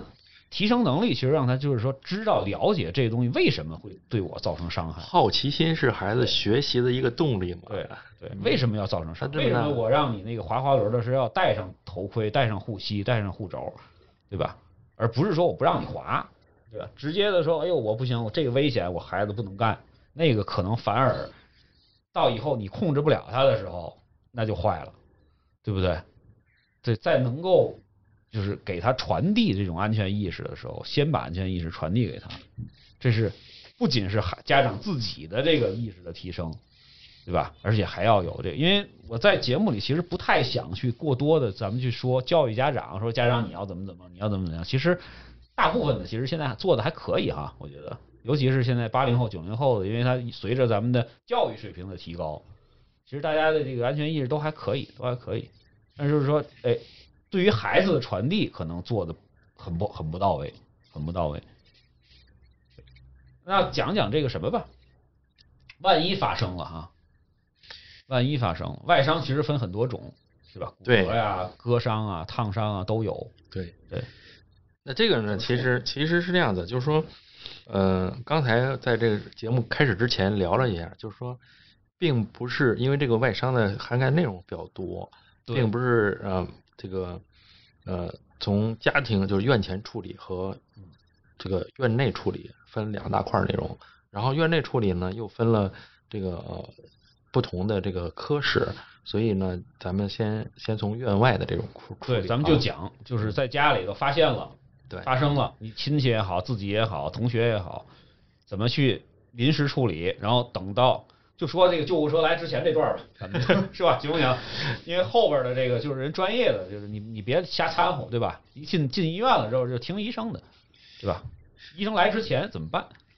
医生来之前呢，是院前这步处理呢，我们要要，因为要从医疗角度来，一定是叫哦专事儿专做，嗯呃，因为这里边刚才说了，这个外伤很多啊，比如说普通的擦伤，普通擦伤就是皮外伤，那这种情况下，他的处理不需要去医院。这个如果有稍稍就是有点这个叫叫我们管它叫外伤处理经验的，基本上就在家里处理就行了啊。当然，这个处理比如说清创，嗯，清创的话，如果家里没什么条件，就直接拿清水冲洗，冲，然后把上面比如说比如说这个什么石头啊、草啊土渣、子土渣子呀这些直接冲掉就行了。冲完了以后，然后拿那个什么，就是这个碘伏，对，碘然后伏然后用碘伏。对，碘伏，因为它里边这个嗯嗯不是那么刺激性没有那么强嘛，就是就咱们三四十年前用的那个红药水、紫药水的话，现在不太推荐用了，已经啊，你你找找得着吗？很难找到啊，直接就碘伏就行了。找不着。嗯然后碘伏拿那个什么，一开始呢可能稍微多一点，然后然后连冲洗，然后再那什么消毒，然后这样的话后边就可以用这个呃，比如说明显的就是说特别浅的这种划伤，嗯然后刮伤，然后就直接用这个那个叫无菌纱布，然后这种覆盖一下就行了。然后每天都看一下，每天就换换药，然后就直接碘伏擦一下就行了。嗯，当然这个是小的，如果是嗯比较大的那种比较深的就不行。嗯对嗯，然后另外呢就是割伤，割伤这个事情，然后很显然就是，你如果伤口特别深，已经到深到这个这个叫皮下，嗯那这种情况会出疤。嗯那如果到这个层面，还是需要找现在的医生要看一下，尤其是特别明显部位的这种脸上脸上这些啊，挺多的。一样一定要找线下的这个嗯专业医生看。呃，在北京的话，这个呃牵扯到跟美容相关的这部外伤处理，呃，其就主要还是得去八大处，还是得去八大处还是大家其实人家更专业一养。过孩子的人基本上都都都听过啊，都听过。但是就是说，有些个别有些医院还行，就因为我们之前同学有一个去说去中日，嗯，中日也处理的还可以，但是看你伤口的这个深浅啊，是吧？因为这个牵扯到一个呃叫叫类似于呃美容这方面的，对对对对对，所以这个还是要要注意的。比如说脸上的伤口，这个针嘛，嗯嗯。然后它的处理方式、方法、原则嗯，呃，专业的还是一定是专业的东西，不是不是说那什么，嗯，比不像我们小时候，比如说那个什么受受伤了以后，然后还大家没有这个意识，然后可能就直接打针灸，然后哗哗一缝，是 就结束了。这个 那会儿大家还不是特别在乎这东西，还大家意识没有因为养的比较粗犷嘛，意识没有那么高，对对。尤其小男孩也是啊没有个疤，然后怎么了，对吧？还还显着那个沧桑呢。现在不行，现在真的是有时候对，尤其女孩儿，或者说没准儿以后你要是呃涉及到形象的工作啊什么，还真有影响，所以还是得得得注意。当然，在北京还比较好好办，因为北京确实有这个医院，还他做的还是比较好的。外地的话，但只能是自己找了，那没那没辙了。你说我就在一县城里头，那那可能就得你得自己查一查或者什么，问一问原来孩子大了的朋友啊有没有这种情况。反正就是就是这是一个建议嘛，嗯，对吧？尤其是在脸上啊，在一些敏感部位的，还是要处理，嗯要处理。再往下呢，就是啊，除了擦伤这，就我们管它叫什么表皮伤，等于还有一破伤风的问题是吧？好多家长可能没有这个意识，这个也也也也是需要去去去提起提起重视。你如果你到医院里边了啊，就是说这种，因为破伤风属于什么厌氧菌，嗯如开放性伤口的话，然后这种嗯产生就是比较浅的这种产生破伤风的可能性是非常少的非。常少的，嗯然后你处理又及时，比如清创又比较干净那种，嗯，也不是说个个都需要去打这是吧种破伤风嗯啊。这个要家长要要注意，因为它属于厌氧菌，它要有一个生长的一个环境。嗯嗯当然，这里边有一些特殊的，比如说像像这个这个农村这个拆房或者这种特别这个钉子呀等等，钉子扎一眼儿，这扎眼比较深部的这种，然后结果一处理呢，它因为厌氧菌外边哗全都包了，里边呢没有清创，没有清净那这种情况下，那这个风险就非常高的啊。所以说这这个事情要要掌握它的一个基本原理，是就是表皮伤，你清创又清的很干净，然后那什么外边又没有什么又非常那个非常严格的那种那种包扎等等等等，这个其实它呃出现这种破伤风的几率是或者说概率啊是应该非常非常低的。其实恰恰相反，我下边要要再进一步说的，刚才的这些表皮伤，嗯，后边比如更深层的，已经到了比如说骨折，骨折，骨折也是一个特别频繁的一个事儿。然后那什么这个血管的这种直接断了，伤害神经断了，那这个呢就变得更加严重，尤其是手上，是吧？呃，手上。因因为手的这个牵涉到手的功能，直接影响生活质量。对手的那个时候伤残的话，那个定残，那个那个要要比咱其他的要要要要高很多，或者说特殊很多，这个另外一回事啊。就是说，一到深层部的这种外伤，处理的第一原则就是家长千万千万不要乱动。嗯嗯，比如说不要造成二次伤害。对，比如说已经骨折了嗯，家长不要想着我直接给他掰回去，啊，这是原则上的错然后那什么，我需要的就是，比如说他他伤伤完了以后，他的位置是什么位置，我就在原有的这个位置上直接固定。固定。成角，我就那什么拿个成角的东西，然后固定这个角度，然后维持这个这个这个姿势，维持这个姿态，然后我去医院里面，然后医生来判断我这东西需要怎么处理，嗯，明白了吧嗯？千万千万不要那什么，因为比如说骨折的，我那什么一成角，然后我哗往后一正，嗯，这个关节儿就是这个骨，就是这个骨茬子这地方，直接把血管儿对，嘎断了。这个时候这真是有过，嗯，血管断了这种情况悲，剧啊，嗯那这个时候这个这个损伤是非常严重的嗯，甚至由于你这个什么主动脉损伤，直接可能你的人就没了嗯人就没了。所以这个甚至那什么，比如说没事血管没事儿，那个神经对，神经线，然后就是蹭了一下，你知道我们临床上嗯外科医生那个镊子嗯，不允许随便乱夹的。如果要是在哦手术过程中你加来加去乱加加那个神经，我没夹断，我就直接加了一下，加了一下都会有，你后边你这个神经支配的肌肉，还有这个器官，你的整个它的功能恢复有可能都成问题嗯，有可能都完全恢复不了。嗯所以说这个事情要要清楚，就是说维持它损伤的原有状态进行固定，这是原则的第一条。然后在这个前提下，然后那什么，当然你有这个外伤，你一定要注意第二个问题是单纯的还是多处的损伤。嗯比如说你的先判断，比如说意识清楚，然后语言表达没问题，然后那什么心脏啊、这个胸腔啊、腹腔没有什么问题，哎，就是肢体的伤嗯，那这个时候你你该处理肢体这个固定固定就行了。这边你那个不固定，然后那个什么你就在这儿待着，然后叫幺二零来，然后幺二零给你固定，然后去走，这个人不会有问题，是对吧？但是你如果连多连多处的损伤，比如说胸腔，然后腹腔、是颅脑这些重要的地方的损伤，然后这个这个同时带有骨折，骨折肢体的骨折，结果你那直接去弄肢体，那你这个叫丢了丢丢了西瓜，对，丢了西瓜捡芝麻。对吧？举个例子吧，就是比如说这一孩子，熊孩子从三米五的一个台子上嘣儿摔下来了，嗯对吧？咱们得先看什么？先看那意识，是吧？嗯，你叫他，他他他他还能不能回答你，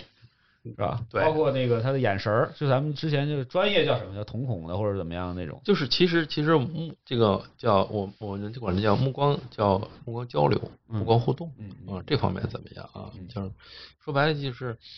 呃一般反应情况，然后这个生命相关的这些内容，你要你要先先判断一下，对，需不需要处理。比如说那个什么这个包括车祸啊也一样一样的，这个都属于在外伤一大段里边的嘛，所以这个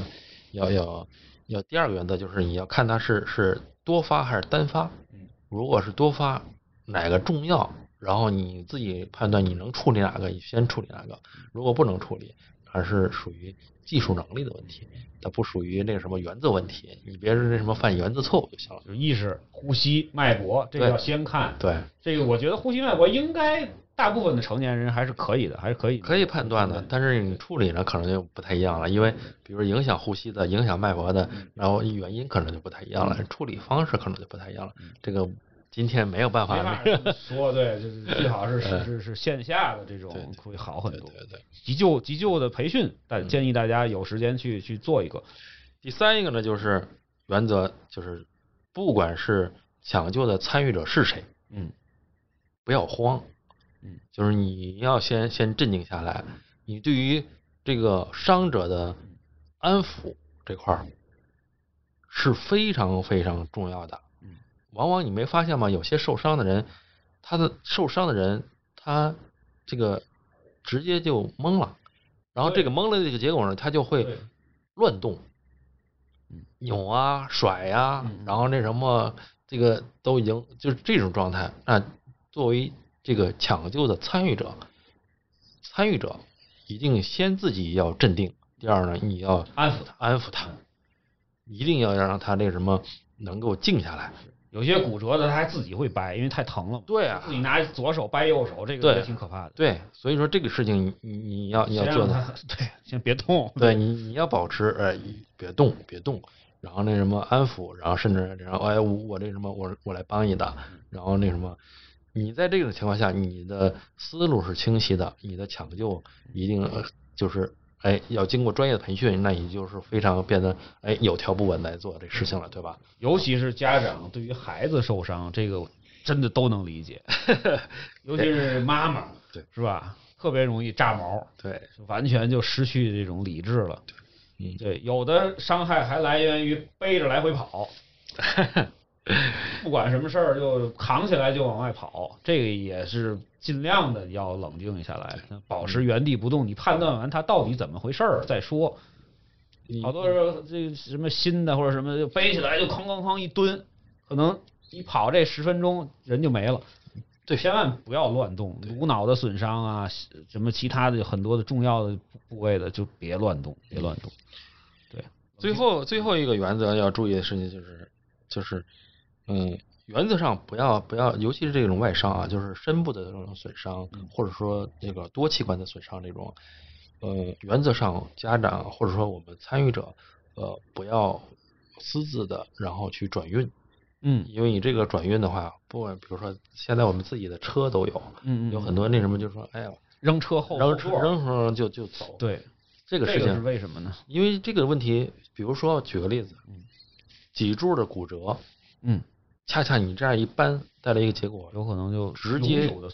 嗯，对，直接就会出现更加严重的问题，嗯明白了吗？你不动它，哎，这个脊柱的损伤有可能，这个不会危及生命，嗯嗯，就是其实幺二零的那个那个担架还是有用的，对吧？哎呀，不光是担架，因为他不一定是专业的。如果人家判断是一个脊柱的损伤的话，人家这个什么叫固定和我们这个 就是简单的培训一下就固定是完全两个概念。不一样。对，所以说这个变成什么呀？就是你就是你判断的结果就是说，这个人已经重到这份上了，而且是一个重要脏器的损伤。嗯你的这个这个转运嗯，恰恰是造成严重的增加了二次损伤的机会。嗯，嗯然后你这个时候不是在救人，有可能是通过你的行为是在害人。对这个在早年间真的是无数的这种血的教训。救人心切，一定要，但是也要科学救人。你不能说一满腔热情，然后然后那种我就直接冲上去了，然后去去去干这事儿了，这个这个不行的。就是你需要就是你要清楚的要判断自己我学到了什么知识，我掌握了多少知识，我在这个知识的基加持下，嗯然后我去干什么救人的事儿。你比如说那什么，举个难难听点儿，那个那个溺水的，啊啊，然后那时候我自己的都都不行，不会游泳，我我蹦一下我蹦下去了，我对你去你是救他你是救他呀，还是在救谁啊？自己连连自己都搭进去了。对呀、所以这个事情要要先要判断哎我自己的能力是啥，嗯我自己的技能是什么，对吧？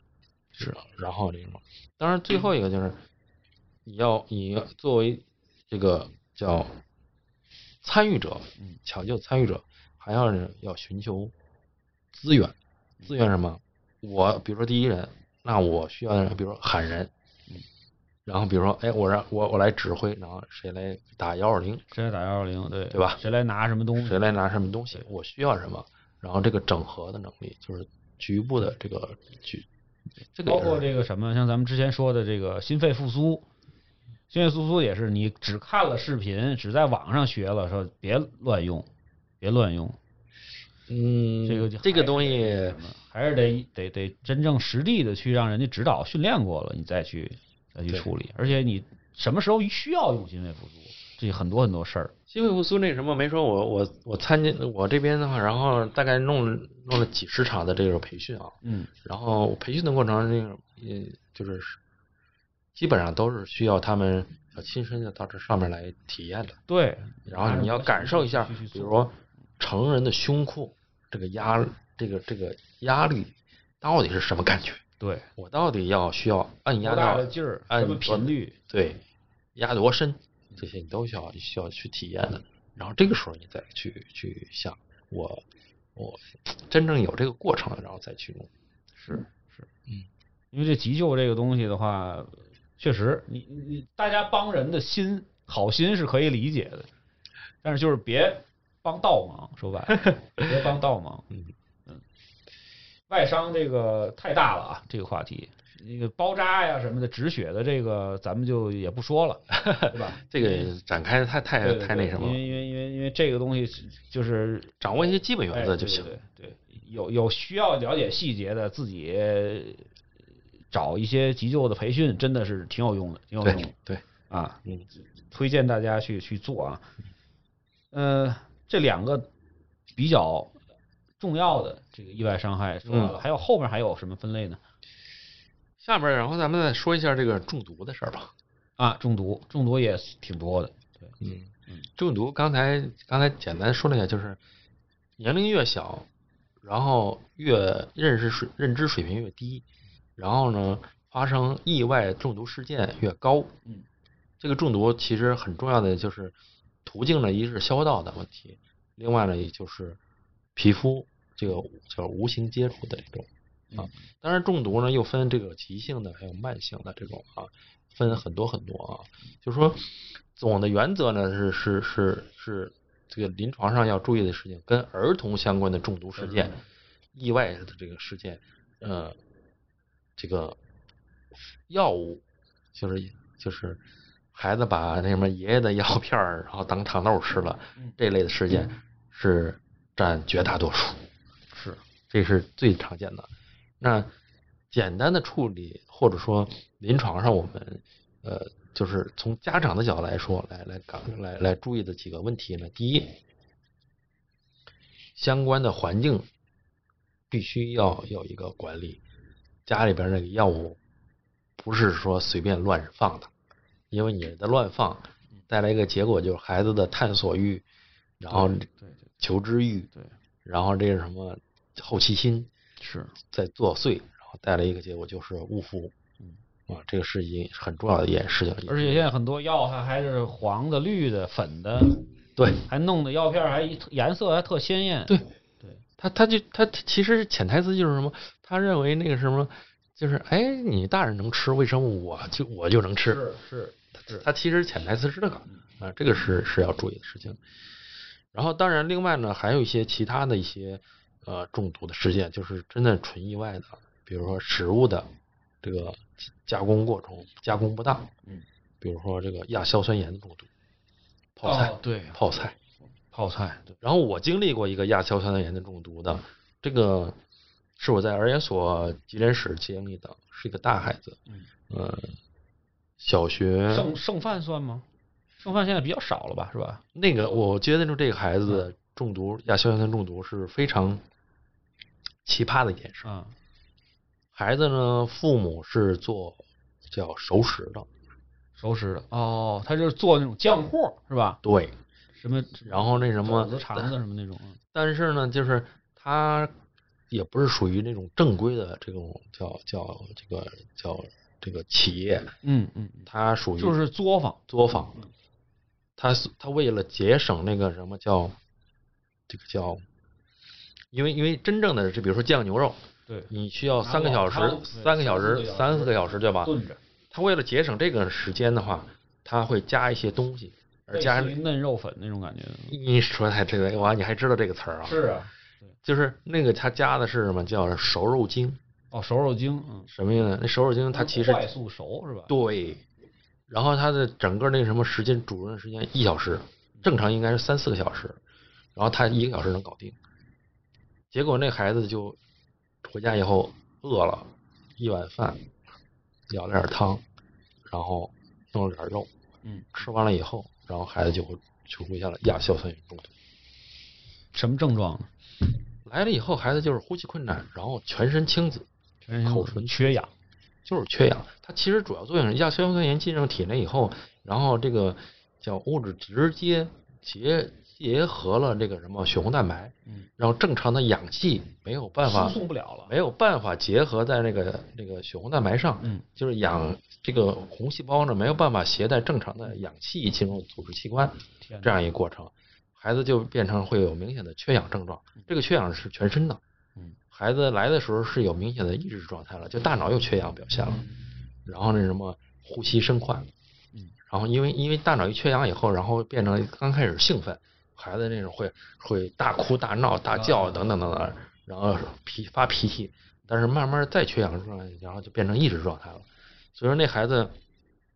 来了以后，我作为急诊科的医生，然后那什么，因为因为在这之前我们是会学这些东西，亚硝酸盐中毒是表现，但是哎这个东西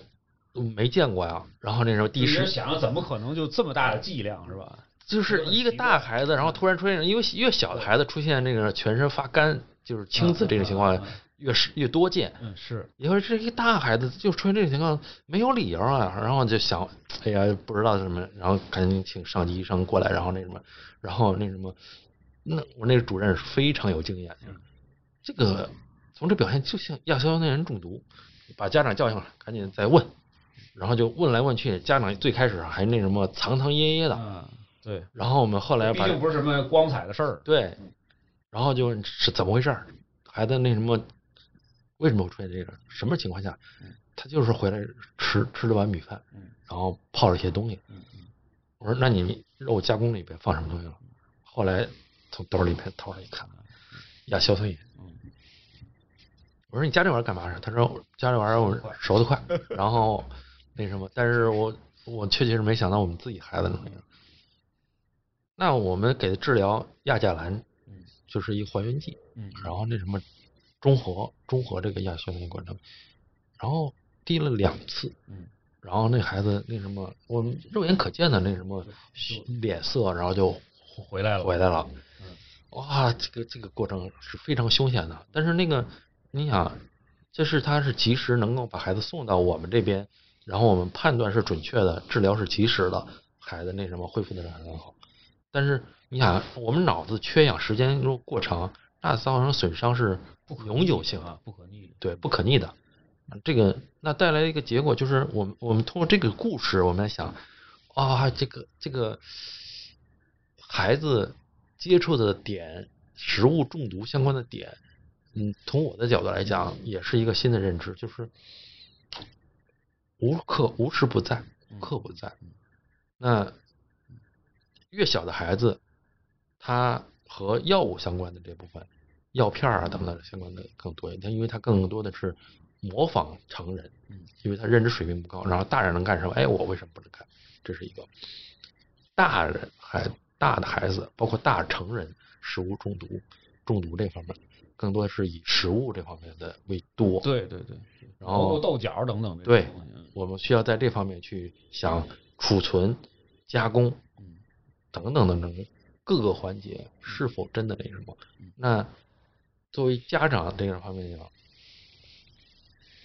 小孩子是防范这些事情，大孩子包括我们成人这个家庭，我们的饮食安全、嗯。食品安全要放在一个更更高的一个包括现在那个国标要求有很多东西，它如果有毒性的话，它在包装上必须要印“请勿放在那个儿童可触及的地方”对等等这种。对你你要发现这个字儿了，还是要要要要听人家的。包括我们这个日常生活中，我们去去去就餐，我选什么样的餐馆儿，对，也很重要，对吧？别想想这个，哎呀，随便一个那什么首饰加工点儿，嗯嗯随便一个那什么一个一个餐饮啊，正规的得找正规的，找正规的啊，这个要也是引起我外卖少吃。外卖现在是不断的被爆出来这个问题。另外还有一个点，我之前接接触过，有一个家庭孩子把那个什么给吃了，就是零食里边的干燥剂。那个对那个东西啊，看着特像那个那个那个一一袋儿那个糖，因为它它都随着零食放在那个包大包装里边嘛。而且它那个最讨厌的是它它那个干燥剂有很多，它那厂家采购的时候，它采购的上面它写的全是英文，就 caution 什么什么什么东西，对吧？家长也看不明白，小孩儿更别说了，对吧？你即即使印中文，有一些三四岁的孩子也看也看不懂。所以那个东西，大家在那个给孩子吃零食，当然咱们第一不提倡啊，不提倡吃。另外，即使吃了，你把那东西收好，拿走，对吧？尽量的别让他抓着，抓着之后他吃什么东西，你真没法控制。干燥剂也挺讨厌的那个东西，嗯，就是这食物中毒这个，就真是家里头也是，就是有危险的这种有化学危险的东西，还有一类中毒也是要引起重视的，是越还有农村的这部分，农村这对里边就是农药乡，村的啊，农农药对对杀虫剂，对，农药、杀虫剂这部分呢，就是有机磷中毒这部分。有机磷中毒这部分呢，也分两个，一个类呢是是能，就是比如说确确是致死的，致死的，嗯就是你想原来农村里边，比如说这个夫妻那什么吵架，然后那什么喝农药的，对对对对这是一大类啊啊，当然这是相当于是从主观上，然后就直接就就就那什么的，对吧？然后还有一大类呢，就是其实是真是意外的，误食，嗯，不是吃的，就是因为这类的毒摸也不行，是吧？就是比如说这个院子里边这个直接往树上喷农药，啊啊啊，然后那什么孩子那什么光光着膀子，然后就那什么在那儿玩耍的这部分，嗯，然后通过皮肤它也是可以吸收的，所以说这个皮肤引起的这皮肤这个吸收的这部分也要引起注意。嗯，当然现在，嗯，因为大家的这个农村这部分，因为咱这个节目呢也是面向全国全国的啊，面向大众的，大家也要注意，就是所有的跟农药、杀虫剂相关的这部分，包括那什么鼠药这类的啊，这些都是烈性的，而且是直接会有致死这种情况的，家长一定要要要要上锁，对，得锁。要提高最顶级的安全意识来搞别。弄个什么那个那个地柜儿就往里的小柜门里边就一塞，对特别危险。对小孩儿啥都那个扒子，你到时候孩子大了，你等比如自己有孩子，你就明白了，抽屉啊，是吧？那个什么小柜儿啊里边他，就是越是那个什么，你越不想让他打开，他越非要看，非要打开 就是。没有孩子想不到的，只有家长想不到的，是是这样的情况。所以这个也是一大类中毒的一些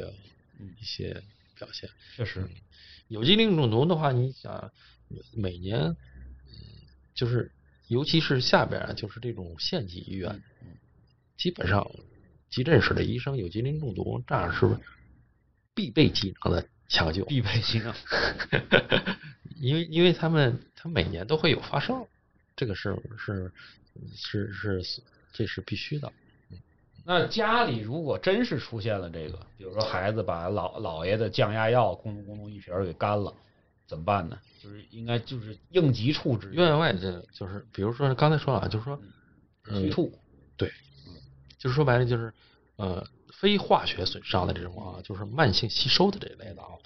就是短时间内，然后叫催吐。当然催吐呢什么有时间，比如说一般的情况下两个小时之内的催吐最好，嗯然后可以放宽到四个小时。嗯就是如果四个小时了，然后你你那什么进行催吐，嗯然后我们也觉得这是有可能是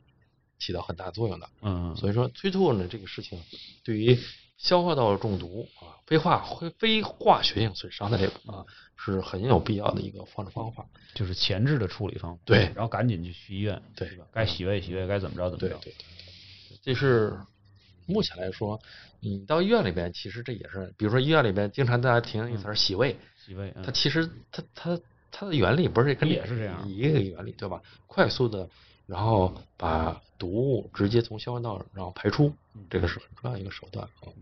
然后另外呢，就是皮肤这部分的中毒这部分，既然你考虑这方面，或者是有这方面，比如说有些人，尤其是农药这个，因为有的时候夏天出了很多汗，然后你上边打药，然后都飘下来了，然后都弄得浑身都是，那你需要干的事情，要把直接把衣服要换掉，嗯，对吧？然后皮肤进该清洗清洗冲洗冲洗，对吧？这个很重要，对吧？这是当然第一第一原则啊，这个是很重要的。但是另外还有一部分还是得预防，是吧？对，咱们化学化学的这种种消化道化学损伤这部分，这部分说实在的，目前来说急救方式方法，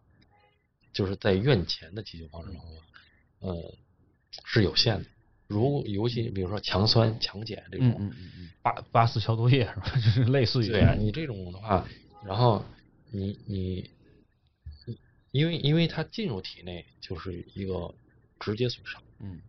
然后这时候你比如说进行催吐，你不催吐的话，可能那个黏膜它还能够保护好一点啊。然后你结果你一做一催吐，然后压一层土层直接裂了，直接有可能直接破了，嗯那这个损伤可能变得更大。嗯嗯嗯，所以说这个呃需要确确实实需要专业的这个呃医生来去处理，嗯嗯嗯，好吧？行，那咱们看一看，呃，后边就是应该是大类应该没什么了哈。嗯对，基本上可能能够常见的啊，就这些。当然，我们肯定也有那个没有提到的地方，比如说交通意外这个事儿，我们就放到了这个外伤的里边了。实际上，交通意外本身就能讲一一一一期，是吧？对，展开的内容挺多的。挺多的。然后嗯包括这个后边可能还有，比如说烧烫伤啊，或者什么这些，包括还有电的问题。对，但实际上，其实电的问题呢，现在因为这个插座的这个这个强制的保护啊，对或者说是家长的意识啊，就好很多了。对，原来现在触电的孩子少少了好多好多，对吧？除非是那种就是本身东西这就漏电，那是你这个这个买的东西质量的问题啊。对，后边就不再太展开说了。嗯咱们来讲一讲，就是哎，正好呢，呃，张主任其实呃女儿也五年级是吧？跟对我跟我女儿一样一边大，就是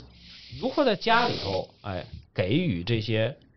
小一点的，别说一一几个月一岁的孩子，嗯就是三岁左右到一直到大一点的孩子，嗯让他们提升提升安全意识，这方面咱们应该作为家长应该怎么去做？啊，给大家一些建议。我通篇啊，在上面讲各个这个什么呃意外伤害的时候，同其实我一直在提的强调强调的一个概念是什么？安全这个事情不是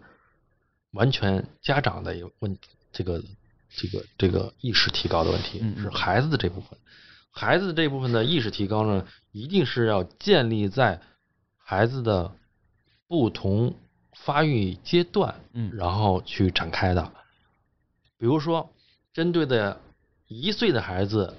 他的意外伤害和他的认知发展相关的这个点，家长应该听。一岁的孩子，我要做什么样的这个叫认知教育，对吧？然后，对于三岁孩子的认知，然后教育是什么？他的发育阶段是什么？对于小学阶段的这个他的这个叫发育过程是什么？然后这个要要分不同阶段来来处理的，你不要那什么一概而论，然后那什么不管多大孩子，然后我通通我全都去搞，那这个事情我是不可取的，不符合孩子的整个的这叫我们叫什么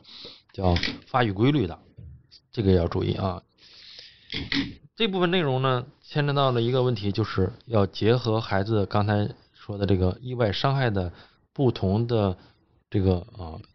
叫特点，嗯，你比如义乌的特点，然后那什么这个叫创伤的这个外伤的特点，然后还有那中毒的一些特点，然后它容易发生的场景，这个呢需要家长去去呃要要了解这个事情。呃，第三一个呢就是叫体验的这种，或者说我们要要有一个叫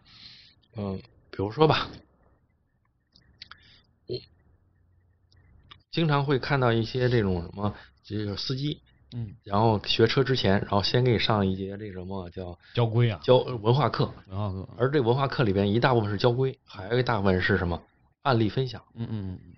案例分享里面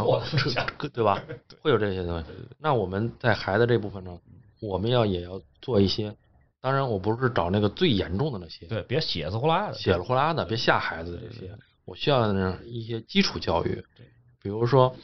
我我我炒我我妈妈在那儿做饭的时候，哎，不小心烫了一下，然后拿过来，嗯，让孩子看一眼，起泡了，起泡了，然后那什么会会什么样的，怎么样的一个感觉？然后当然还有一个这个叫体验式教育什么？那这个东西是直接变成这样。然后我刚才说了，那个热水，嗯，那从不同的温度，我可以让孩子慢慢摸一摸，摸一摸，体验一下，然后这样的话才慢慢知道，哦，这个东西什么叫烫伤，这个东西其实是一个体验式的实践教育，这个比你在那面干说一百次、一千次，这这有太有太大的用，对吧？说白了，就是也别那种愣数了他。对呀、你看那个有些有些家长最常见就是，比如说他摔摔了骨折了，啊，一来就是他活该，让你蹦吧，让你跑吧，不听话吧，该对摔死怎么不摔死你呢？就好多家长就是，尤其是咱们那一辈的啊，就这么说。而其实应该是让他意识到，你看刚才出现这个问题了，对吧？那那下次你应该怎么做呢？对，是吧？你刚才为什么会会会发生这种意外？让他自己能够回忆，能够明白这个东西，能够知道下次怎么去预防。提高认知水平，对对，这个不能说你你你那你你这么一通骂，对吧？他本身就已经很难受了，对吧？他反而他会那个什么，会会对于这种东西更抵触。对。当然，最后一条呢，我给家长的一个建议呢，就是，嗯，要掌握一些基本的急救技能。处置的办法，处置的办法，然后别犯原则错误。我就是我我我希望这一辈子都用不上这个东西，但是呢，我必须要有一定的储备，然后来来来，万一发生类似的问题，哎，我有一个应对的方式方法，这个是很重要的。嗯，不是说我只有医生来掌握的，因为这个应该是所有人。对对，而这个你有可能还能帮助别人呢，对吧？从某种意义上讲，家长有这个意识，家长有这个技能，孩子也需要这个这个东西。嗯当然也呼吁一下啊，整个我们的这个国内的国人，国国人的所有这个，现在我们是搞成人的这部分，嗯。也也搞儿童这部分，但实际上一切都是从娃娃做起的。嗯。你像国外太多的这种国外的这些，都是从很小他们就已经在建立这方面的一些培训了。是。小学的搞什么各种，比如日本那什么地震防护的那个演练，那从从娃娃就开始，对对吧？这个我们也有，这也也有要求了，现在对吧？硬性要求，一年必须两次嘛。对，然后那什么火灾的，嗯，对吧？这些当然那什么还有更那什么这个电的等等等等这些都要有，对对于孩子来说，实际上就是要让他们具备有基本的判断能力，对基本的判断就是你的叫什么素养啊，要要要要有，嗯不一定非得他亲自去救。但是他知道什么样的处置是对的，什么样是是会会造成二次伤害这也很重要，对，对吧？所以在这个基础上，然后判断什么，就是就是基本的急救技能和急救意识有，然后在这个基础上，我比如说，哎，我只要有这个条件，那我就去去自己再提高一部分，有这条件就再提高一部分，更专业更专业一哎，些。正好这个这个张主任你在啊，咱们等那个疫情稍微的宽松一点儿，咱们可以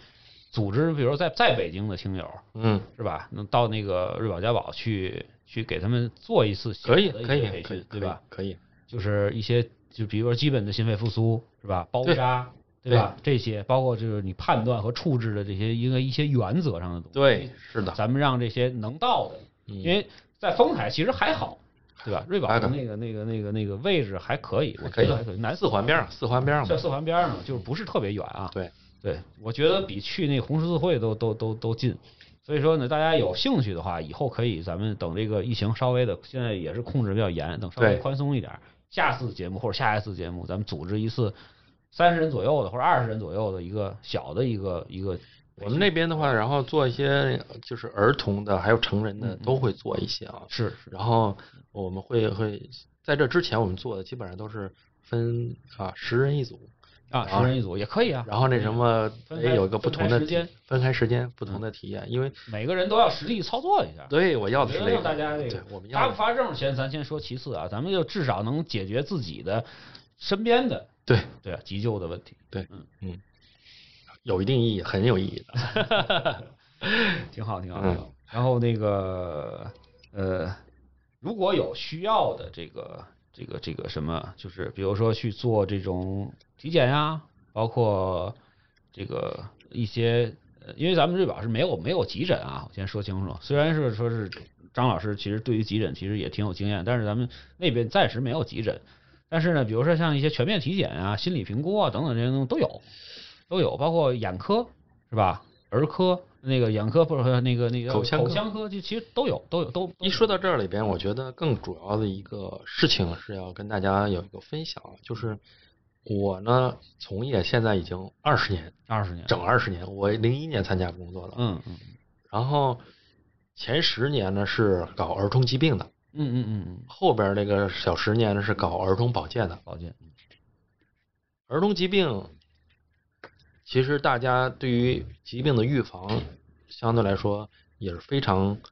呃，这个了解的知识也是非常多的啊。然后也也也也可获得的信息量也比较大，对但是相反，恰恰我后边这个工作这十年，就儿童保健相关内容，当然这个保健内容可能和家长认知的不太一样，我要简单的说两句啊。嗯第一，保健内容不是单纯的吃睡的问题，它牵扯到了很多更重要的一些能力的问题，比如说智力发育的问，嗯。能力、智力发育的这个这个这个评估和这个促进，然后还有语言发育的评估和促进，还有呢就是行为发育的校正，嗯然后引导，然后还有呢就是心理发育的这个评估，然后包括这个引导，是。这很重要的，就是说这一大块内容才是保健的一个呃很重要的一块内容，也就是除了身体发育这部分，更多的是和脑子发育这部分相关的这部分内容，是我们这边做的更多的一块内容，而且也是呃最最呃体现价值的一部分内容，嗯。这边当然是在那个什么，就是我的老师啊，儿童医院的这个保健中心的刘春阳主任，大家也可以到网上去搜一下，然后定期在我们这儿出诊，嗯。然后我们自己有叫刘春阳儿童健康工作室，嗯嗯然后有这么一个工作室，然后针对的就是刚才上面主要讲的这部分智力、运动，然后语言发育，嗯，然后行为发育、心理发育这几大块内容是。嗯。所以说呢，那个就算挖个坑吧，就是大家呢在这个儿童的健康发展的这个这些这些话题里面啊，嗯想听什么，就是比较关心什么，嗯可以在咱们津津乐道的这个公众号的里面留言，或者呢，在咱们比如说小宇宙啊，或者说是是其他的一些平台啊，平台咱们节目栏目下面去留言，然后告诉我们，嗯。我们可以在比如说下个月是吧，或者说是在下两次节目的时候，哎，找机会呢能够让这个张主任或者张主任那边的这个专家能够过来，再跟大家详细的去分享。因为今天这个现在都已经快两个小时了，这节目我们刚刚还本来还说是要录这个一个小时多一点儿，因为确实这个就光意外伤害，你想想都录了两个小时，其他的东西就太多了，这个。咱们一个话题一个话题的，可以跟大家呢比较详细的去沟通去聊。大家喜欢呃听哪一个领域的话题，或者说是对哪个领域的比较担心、比较关心的话，可以在这个节目后面啊给大家留言。然后呢，今天呢时间也是比较长了哈，咱们感谢张金山张主任能够来到咱们的这个录音间啊，跟大家分享了这么多的有趣的知识，是吧？重要的一些提示啊，然后呢，也希望呃呃听友们能够跟我们在这个公众号平台，或者说跟咱们的节目的平台能够互动，能够提出很多的，就是大家想了解的一些问题，或者说是建议啊。那么这次节目呢，呃，就先录到这里，我们感谢张主任，呃谢谢大家，好，大家再见。拜拜。感谢您收听本期节目。本期播客节目由津津乐道制作播出。您也可以在我们的官网 dao 点 fm 找到我们的更多内容作品。如果您喜欢我们的节目，欢迎在微信、微博、朋友圈等社交媒体转发分享。您的分享对我们而言十分重要。如果您希望与我们互动，可以关注我们的微信公众号“津津乐道播客”，天津的津，欢乐的乐，道路的道。在关注后按提示操作，即可加入我们的听友社群。